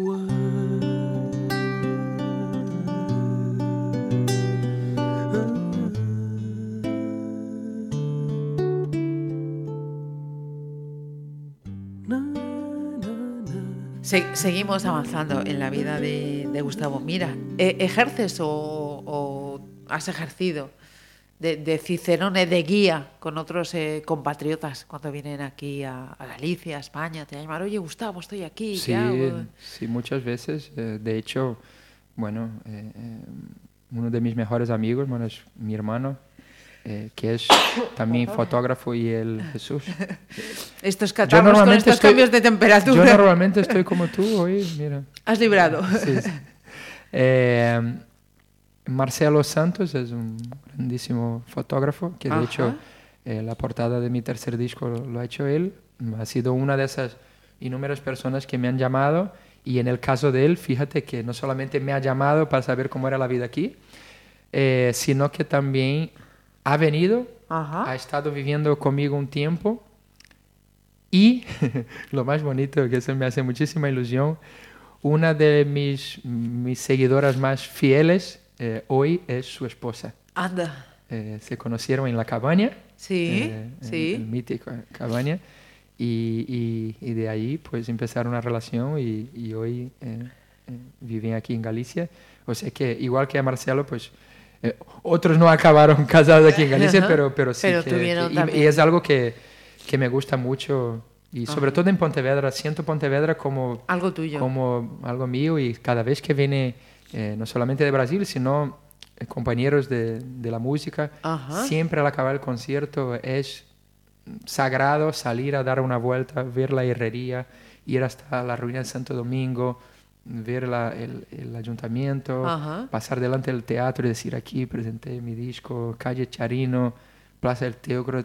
Sí, la sí, un verdura, ritual casi. Sí, cenar en la verdura, esto es... Bueno, es- un privilegio, Sí, un privilegio. Mira, lo habíamos dejado en, en ese segundo disco, Cabaña. El siguiente llega en 2014, el tercero. Pero antes eh, vino otra de tus criaturas. sí. Tu primer. Eh, ¿qué fue, hijo. niño o niña? Niño, Primero, niño. Primero es niño. Sí. ¿Cómo se llama? Luan. Luan. Luan. Eh, ¿Cómo recuerdas ese momento en el que te conviertes en padre?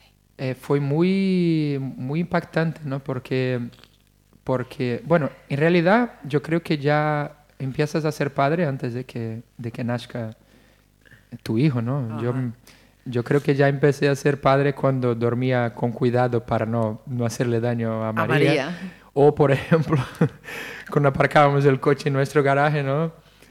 Cuando mm, es así como estrechito, entonces yo tenía que empezar a poner el coche más hacia la derecha para, Para que que ella pudiera salir del coche sin, sin apretar a Luan, que de aquella no sabíamos si era Luan o Isabela, porque Ajá. nosotros no supimos el sexo del bebé hasta, Hasta que nació. Hasta que nació. Ah, Y cuando nació, el destino ha querido, que es algo que fue duro, pero al mismo tiempo bonito, que yo no estuviese. Yo estaba en, la, en la final del concurso internacional de cantautores de Burgos ajá. eh, y, y cuando Luan nació, eh, era la mañana siguiente, yo estaba como volviendo y nació eh, Luan sin que yo estuviera, pero queda ese recuerdo de que, bueno, si, si hay algo, si yo ya tenía claro que, que eh, incluso hablar de eso me, me- me emociona. emociona, porque si, si yo siempre tuve claro,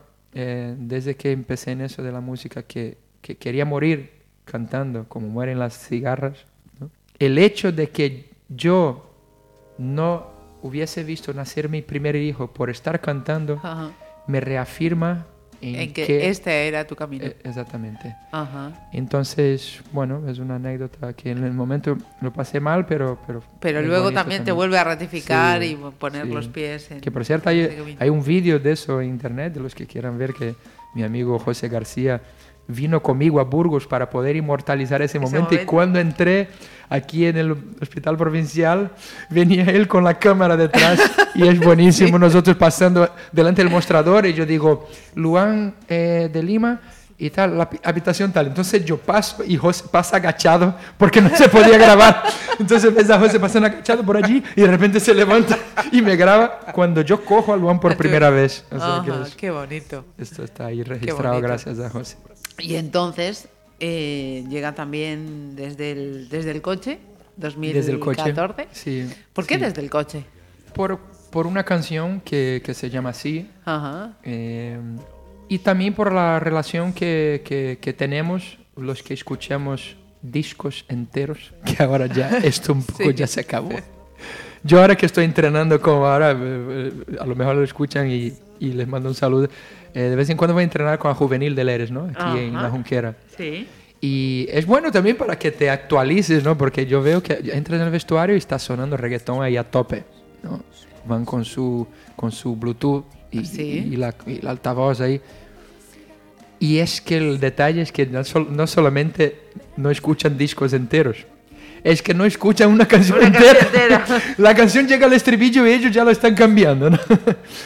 Pero nosotros que eh, tenemos esa relación con, con los discos, en, en el coche es cuando Ah. escuchas el disco entero. Sí.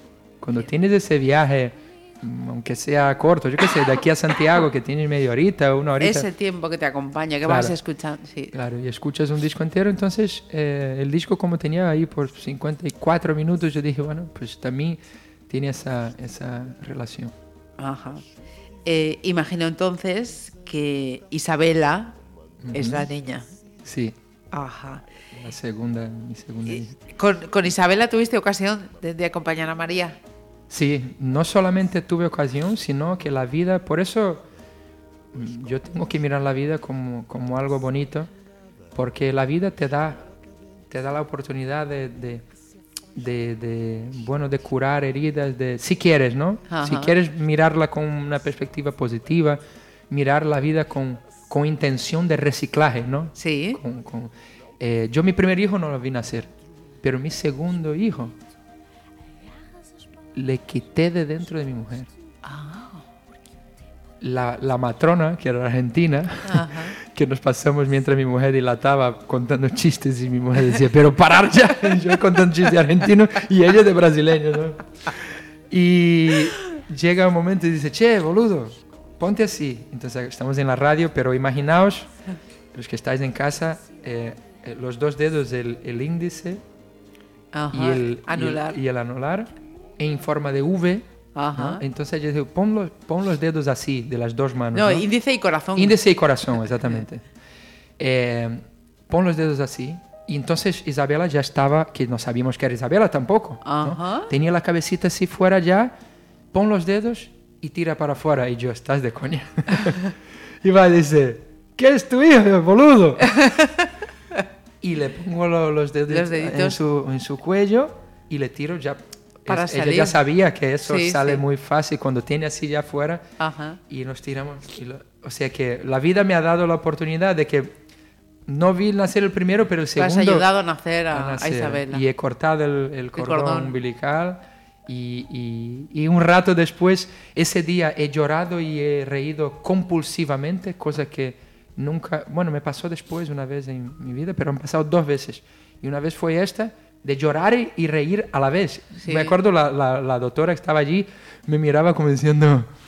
¿Qué- "Este qué le hombre, está pasando?" ¿Qué le está pasando? ¿no? Es que la- de hecho, me da pena no haber grabado, no el parto, sino mi Ajá. cara. Sí, sí, sí. Porque era, era un llorar y reír y carcajada a la vez, ¿no? Ajá.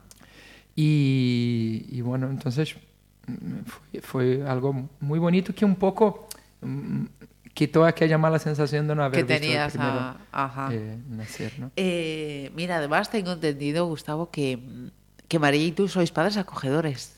Sí. sí Eso sí. también dice mucho de, de vosotros. Sí, es una experiencia, fue una experiencia porque hace un mes eh, él ya se fue, eh, y, y- pero algo que yo, mm, bueno, invito a todos que, eh, iba a decir todos los que puedan, pero es que lo más práctico es decir, yo no puedo, porque yo no tengo tiempo. Ya me diréis, nosotros eh, trabajando, teniendo dos hijos, ya sin nuestra abu- abuela, porque otra cosa es que tuviera la abuela, pero ya no estaba, y hemos podido estar 14 meses con este niño. Y, y para que la gente mire de otra forma, porque siempre, el comentario siempre es, siempre era cuando nos veían y decían, ah, otro niño no, no, es de acogida. Ah, y no, no os da pena cuando se vaya, no os va a dar pena. no hay que mirar hacia ahí. ¿no? Y es mucho más lo que nos Lo que da a da. nosotros, sobre todo en el caso de ten- teniendo hijos pequeños, de lo que le damos a, a ellos, ¿no? Entonces, eh, una experiencia súper bonita de la cual aconsejo a que, a que experimenten y, y- y va a valorar la vida de, de otra forma, el tiempo de otra forma y, y el regalo que le queda a los niños Ajá. con eso es, es bueno, Para no siempre. tiene precio. Ujú. ¿Le ponemos un poquito de música a este momento? Sí, por supuesto. A ver. Ah, bueno, la, la- la canción número 8 decía la que tenía relación con, con mi relación de, eh, con, con mi mujer, ¿no? Ajá. Es una canción eh, de Santiago Cruz, un colombiano. La canción se llama eh, No te necesito. Que yo a veces tengo dudas si no te necesito, si se llama No es necesidad, ¿no? Porque en el estribillo dice no, no es necesidad, lo que yo siento no es necesidad. Es la canción que siempre soñé en componer. Y esa canción en el día de, de los enamorados... ¿Sí? No, en nuestro aniversario, eh, mi mujer puso Esa canción. esa canción para que yo despertara con ella, ¿no? Y, y es la, eh, eh, la canción empieza diciendo, cuál es el surrealista con eso de la música que estamos siempre escuchando. No puedo vivir sin ti, si te vas me muero, eres el aire que respiro, sin ti no soy nada. Y de repente la canción empieza, no te necesito, yo puedo vivir sin ti. Sin ti pienso y respiro y sé hacia dónde navegar.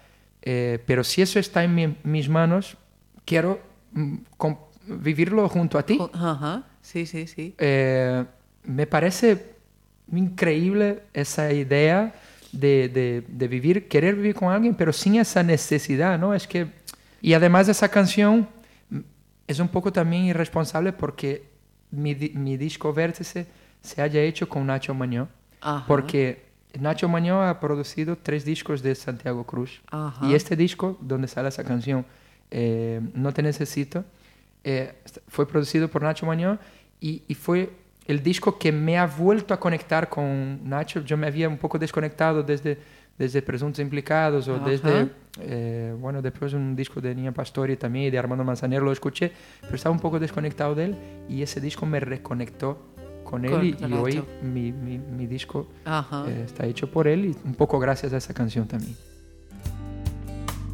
No te necesito. Yo puedo vivir sin ti.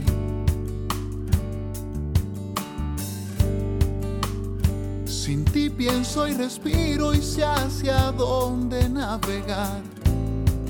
Pero qué sentido tiene. No es que yo te necesite, es que te quiero junto a mí. No es debido a muerte.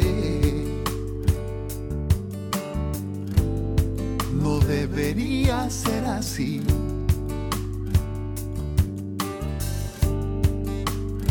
Yo puedo ser feliz en otra orilla sin dudar. Pero si esto está en mis manos, sé que no es cuestión de suerte, es que te quiero junto a mí.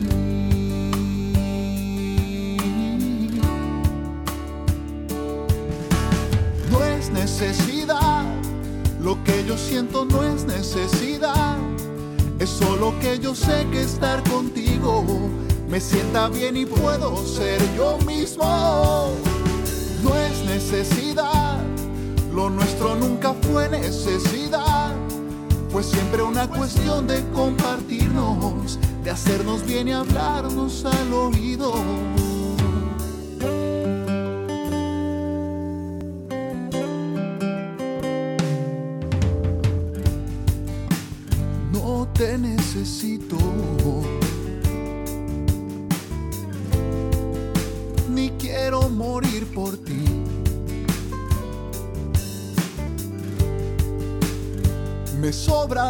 Razones para andar este camino. Pero qué sentido tiene.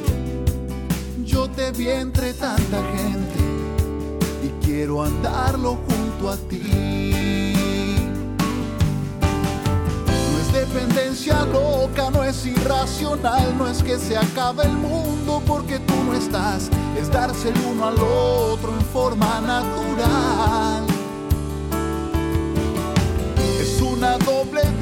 Dar y recibir. Si alguna vez me faltas, yo podría seguir, pero es mi decisión quedarme junto a ti. No es necesidad, lo que yo siento no es necesidad, es solo que yo sé que estar contigo me sienta bien y puedo ser yo mismo. No es necesidad, lo nuestro nunca fue necesidad, fue siempre una cuestión de compartirnos, de hacernos bien y hablarnos al oído.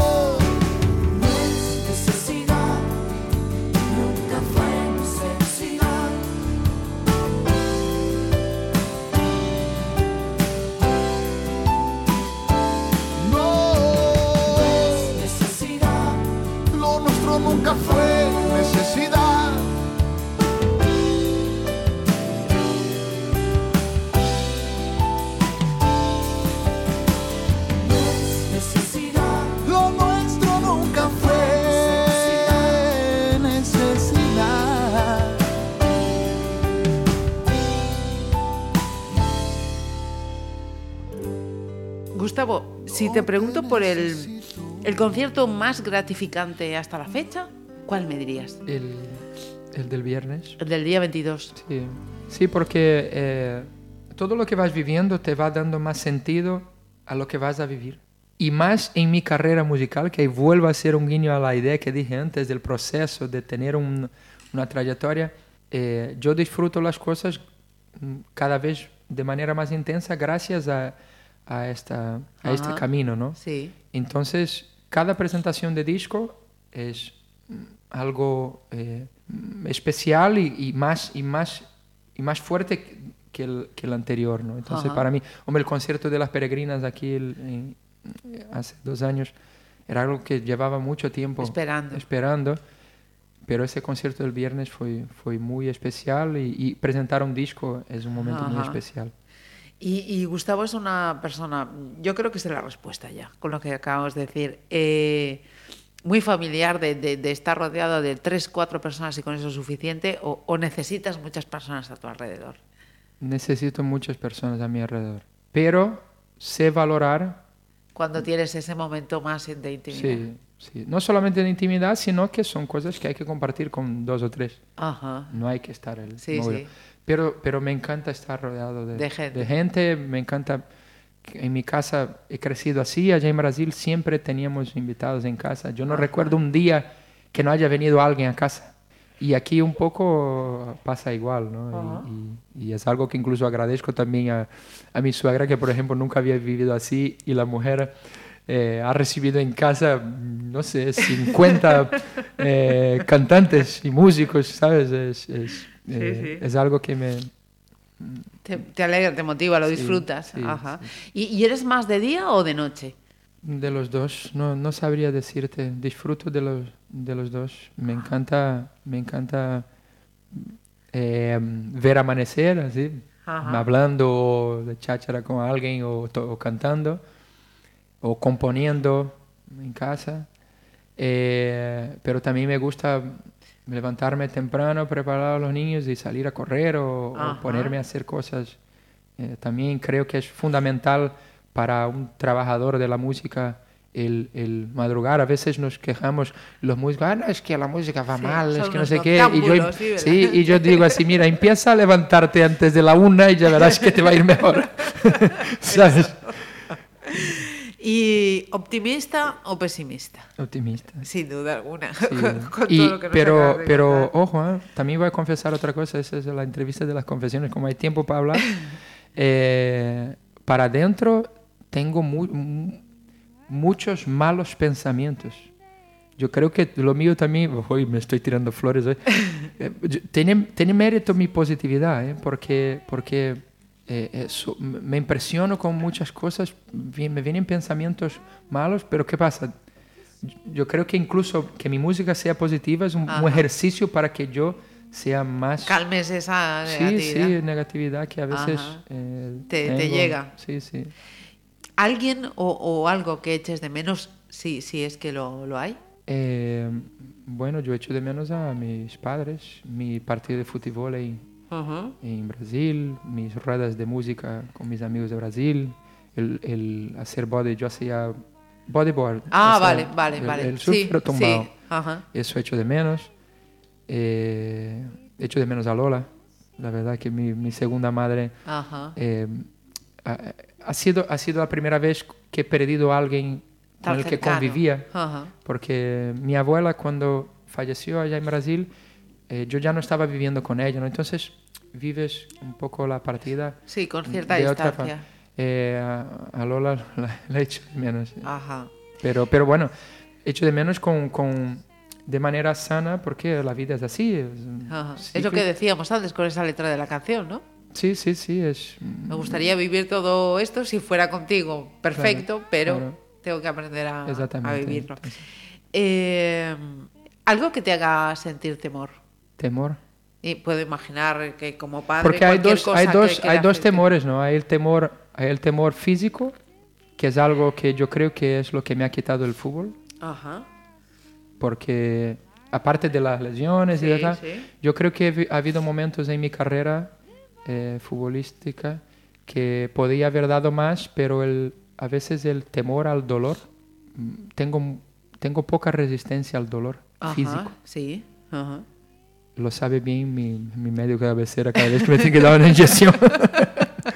Dios, ¿cómo estoy confesando cosas aquí? El sábado cuando llegue a jugar con mi equipo de veteranos va a decir... No, ellos ya lo saben, ya lo saben.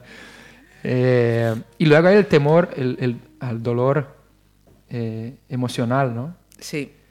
Eh, pero creo que ese lo llevo, lo llevo mejor porque, porque es algo que es, es inevitable, ¿no? Es- Ajá. es- en cualquier momento te puede pasar algo eh, Que te, que te llegue. Y, sí, y que ajá. te, y que te, Ajá. Te que rompa. Te, rompa totalmente, Ajá. ¿no? Entonces, lógicamente, uno cuando es padre, pues... Eso sus te iba a decir, ¿no? Como padre me son- imagino son- cualquier cosa Pero, que- pero no soy un padre paranoico así de... Sí que le que digo a mis hijos, oye, cruza Cuidado. por el pase de peatón Sí, y sí. mirando y, y ten cuidado. Pero no, no creo que...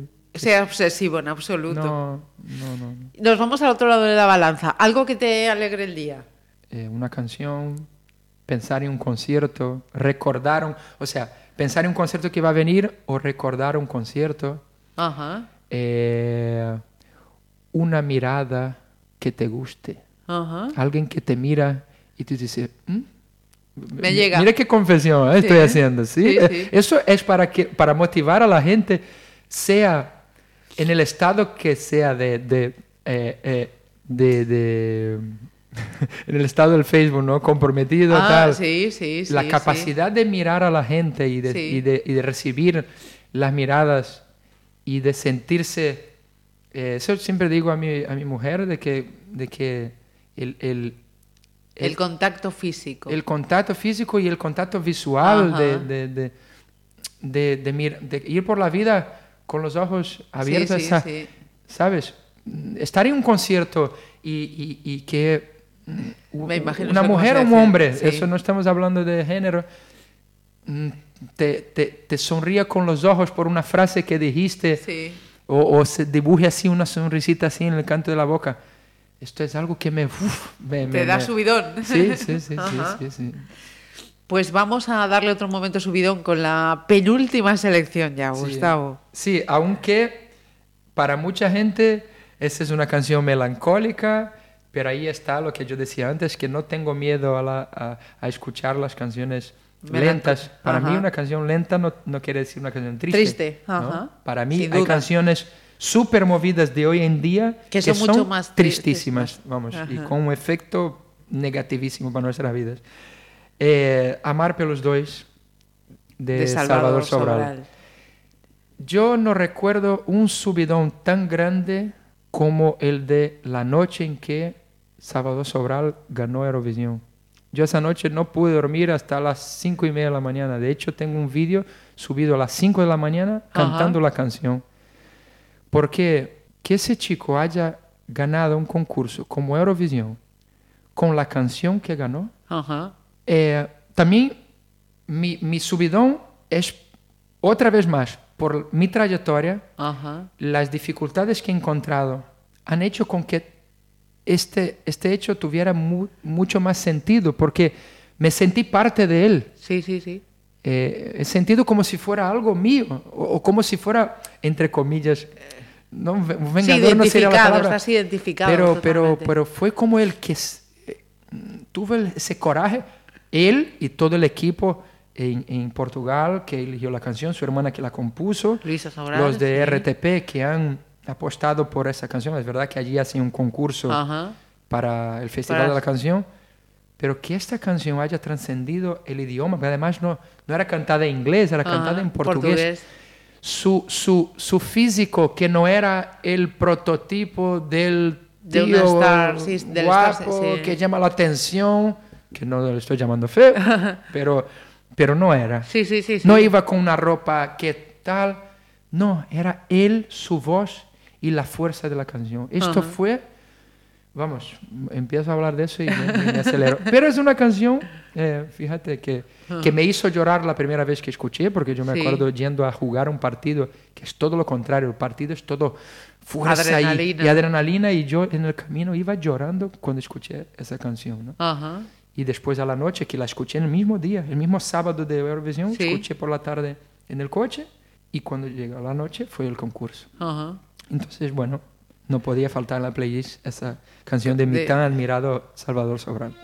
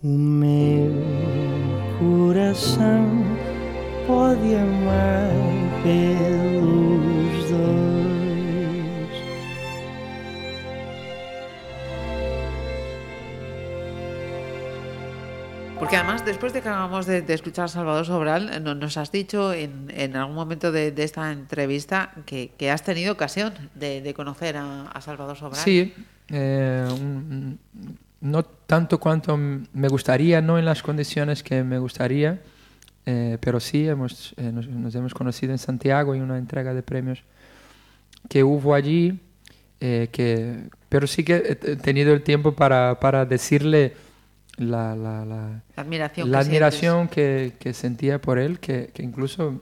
Bueno, él ya me había visto en otro concierto, ¿no? Entonces le sonaba mi cara. Sí. Entonces empezamos a hablar como si... Si os no, conocierais ya conociera de- toda la vida, ¿no? Entonces llegó un momento que yo te decía, tío, es que no te imaginas la, la de La veces que te he escuchado y, y, y entonces era como que creo que incluso él vivió una, una, una fue tan fuerte lo de lo- eso en Portugal Ajá. que de hecho él lo dice en algunas entrevistas que le ha chocado, le ha hecho asustarse un poco de la, de, de- de De la toda repercusión. repercusión que Ajá. hubo, ¿no? Entonces yo creo que cuando le dije eso, le volvió a traer a, a- a mente, ¿no? El, el- esta, Ese impacto de... Uy, de nuevo aquí uno que Ajá. me va a sacar fotos. De hecho, no, no tengo ni foto con él porque sé que no le Ajá. gustan las, Sí, sí. la- las fotos, Sí, ¿no? eso se lo tengo escuchado, efectivamente. Sí, sí. No, Sí, eso ¿por de qué? Porque- posar y tal, no, no le pero no, no solamente por lo de posar, porque el tío lo que pasó era estar en, una, en una sala de espera de un hospital y la gente grabándole, Ajá. ¿sabes? Sí, sí, sí, sí. Es muy, es muy fuerte eso, Ajá. o comiendo y de repente tú ves que... Ajá. Mira, y, y que quería preguntarte también, eh, eso de que un, un músico está trabajando delante de mucho público y, y un futbolista está trabajando también delante de mucho público, ¿no? Eh, pero con ¿Qué te, qué te gusta? qué la te- música o, o sí, con sí, el sí, anonimato no, y el... y No, no, no. e- Ese hecho de, de estar trabajando, ¿no? El, el futbolista ante tanto público, animando, siguiendo, tal. Y el cantante también en su escenario, con su público, que también lo anima, también lo... No, el, el público del- de la música, para mí, con todo el respeto a los forofos del fútbol, que soy uno de ellos también, Ajá. a mí me aporta más humanamente. Ajá. De hecho, eh, yo creo que, que el fútbol lo tenemos mal llevado. Sí. Prefiero lo que he Esa vivido yo- sensación, esas Sí, sensaciones que, sí, te, sí. que te ha transmitido. Mira, y decías que, que sigues jugando al fútbol en veteranos. Sí, en el Rápidos de Cheve. En el rápido de Cheve. Y somos líderes de la, de la división de honor de, de- de- bueno, del, del grupo de Pontevedra, ¿no? Y, y- y ahí Gustavo, que tiene mucho que ver, pinta mucho, chupa mucho balón o... Bueno, chupo menos de lo que me gustaría.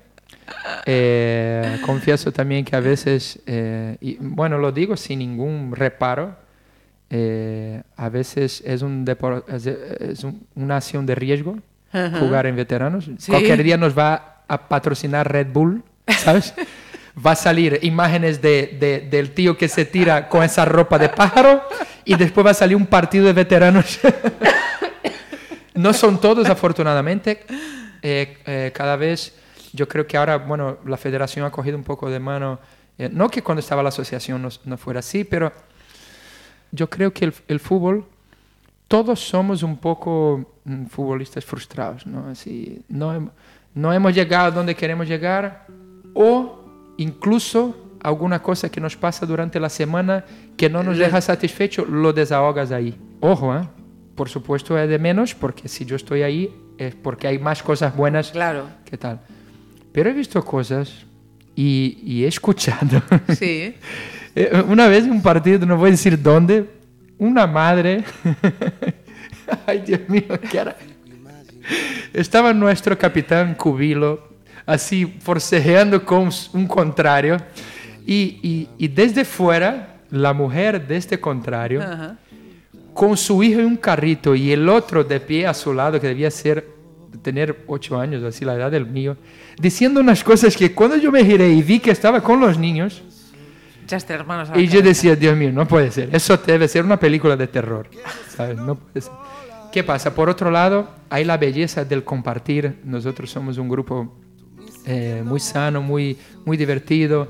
Es- es- son, de hecho, yo les soy muy agradecido a ellos porque son amigos de toda la vida. Que han, ¿sabe? Me parece muy bonito cuando están en las cenas Sí. y empiezan las confesiones y las, las anécdotas. Y yo digo, Jova, me hacéis parte de una cosa que, que, que yo, mm, entre comillas, no debería estar, ¿no? El trato es muy bueno. Esa cosa que tiene el fútbol de, de que si tú, si tú no corres, si yo no, o yo no corro por ti, Ajá. no podemos llegar a Sí, un objetivo de como equipo, ese. Eso es lo bonito equipo. del, del fútbol, ¿no? Y que vivo ahí eh, eh, y, que hace con que los sábados, pues a veces, pues renuncie de estar con Sí. la familia o incluso salga un poquito después para ir a un concierto para poder ir a jugar. Ajá. Voy menos de lo que me gustaría, porque claro, al ser un Sí. sábado, Ajá. pero, pero Pero ahí estás. sí, ahí estoy y ya te digo, dentro de lo malo que dije. Eh, Ajá, Te quedas nuestro- con lo bueno. Sí. Te quedas sí, con lo sí. bueno. Eh, y tenemos que terminar hablando de, de vértice. ¿A dónde te va a llevar eh, físicamente? De momento que sepas. Bueno, eh, de momento está este concierto del 16 de marzo en, en- en el auditorio Gustavo Freire de, de Lugo. Eh, en abril o mayo, todavía no tengo concreta la, la fecha, estaremos en la, en la Ciudad de la Cultura, en Santiago. En junio también está confirmado el 22 de junio en Valencia, en el Teatro eh, Salesianos.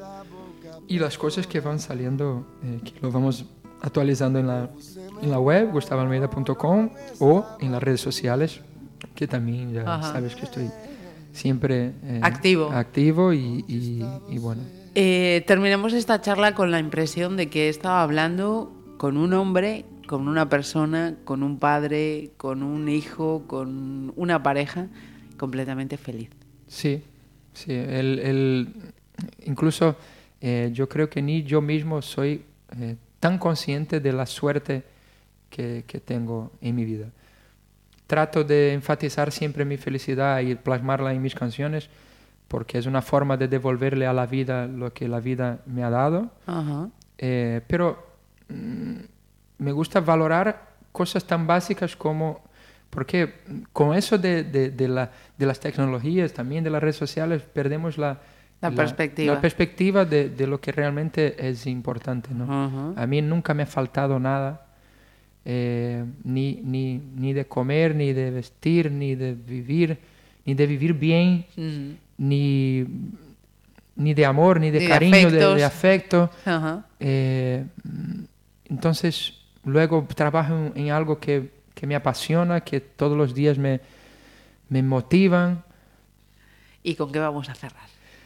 con una canción de Vértice, porque es la canción que, que, me ha cambiado y me está cambiando la vida para mejor eh, a nivel eh, musical, que es la canción de Fue de repente, que, que, bueno, una canción que es donde es, mm, he sentido, todas las canciones tú- las quiero y las, y- y- pero esa sensación de que cantas una canción y, y le, le pegaste un, bueno, un puñetazo no es la palabra, un, un, Un trayazo. un ahí. trayazo en el pecho, eh, con esta canción he sentido más que, más que nunca, ¿no? Y, además el hecho de que su versión en portugués haya estado preseleccionada para un Grammy, Ajá, eh, también ha- Ajá. me ha hecho decir, oye, es como que yo a mí mismo, yo a Gustavo Almeida le dije, oye, tío, que ya estás, eh, Sí, valora todavía más eh, lo tuyo, tu obra, porque, porque ya estás Ajá. codo con codo con, con gente muy grande de la música. Entonces, esa canción también tenía que estar en la playlist y además la que cerrara. Ajá. eh, Este, este programa. Pues Gustavo, de verdad que ha sido un placer agradecerte la, la sinceridad y este tiempo de, de charla que nos has dedicado. Bueno, gracias a vosotros por, por siempre, por siempre abrir el espacio y, y en este caso más todavía porque, porque, bueno, yo echo de menos también entrevistas así donde puedes ser realmente tú, no tengas que decir las cosas así corriendo y eso eh, para mí es muy bonito y cuando escucho, que estuve escuchando también otros programas de la playlist, eso te llena también de, de vida, ¿no? Pues muchísimas gracias.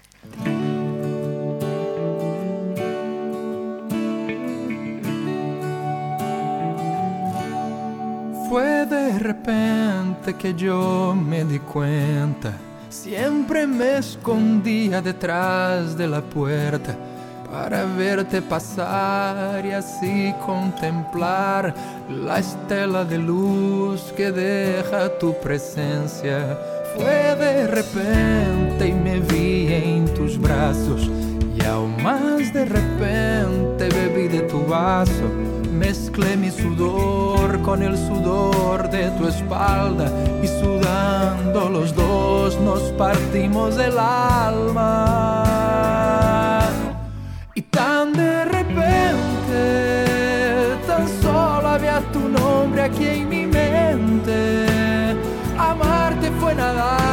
Corriente. Rompí con los principios que hay en mí. Y tan de repente.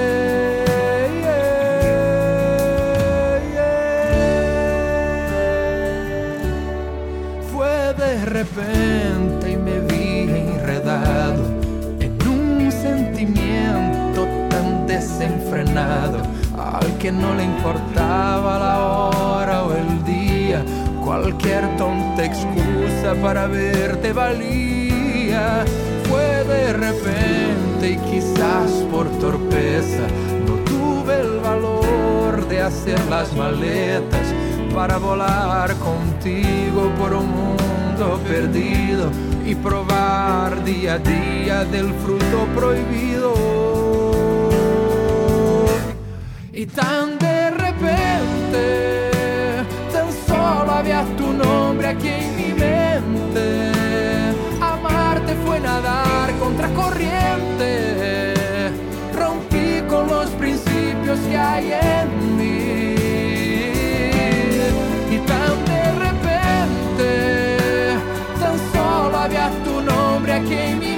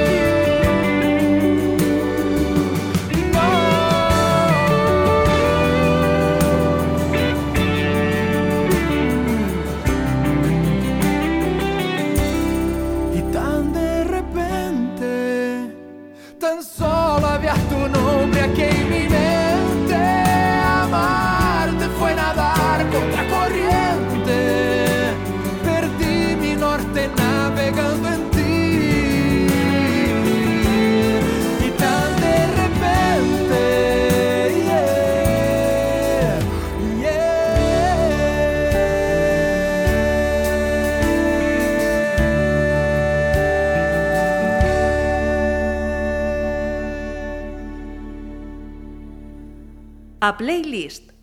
Pontevedra Viva Radio.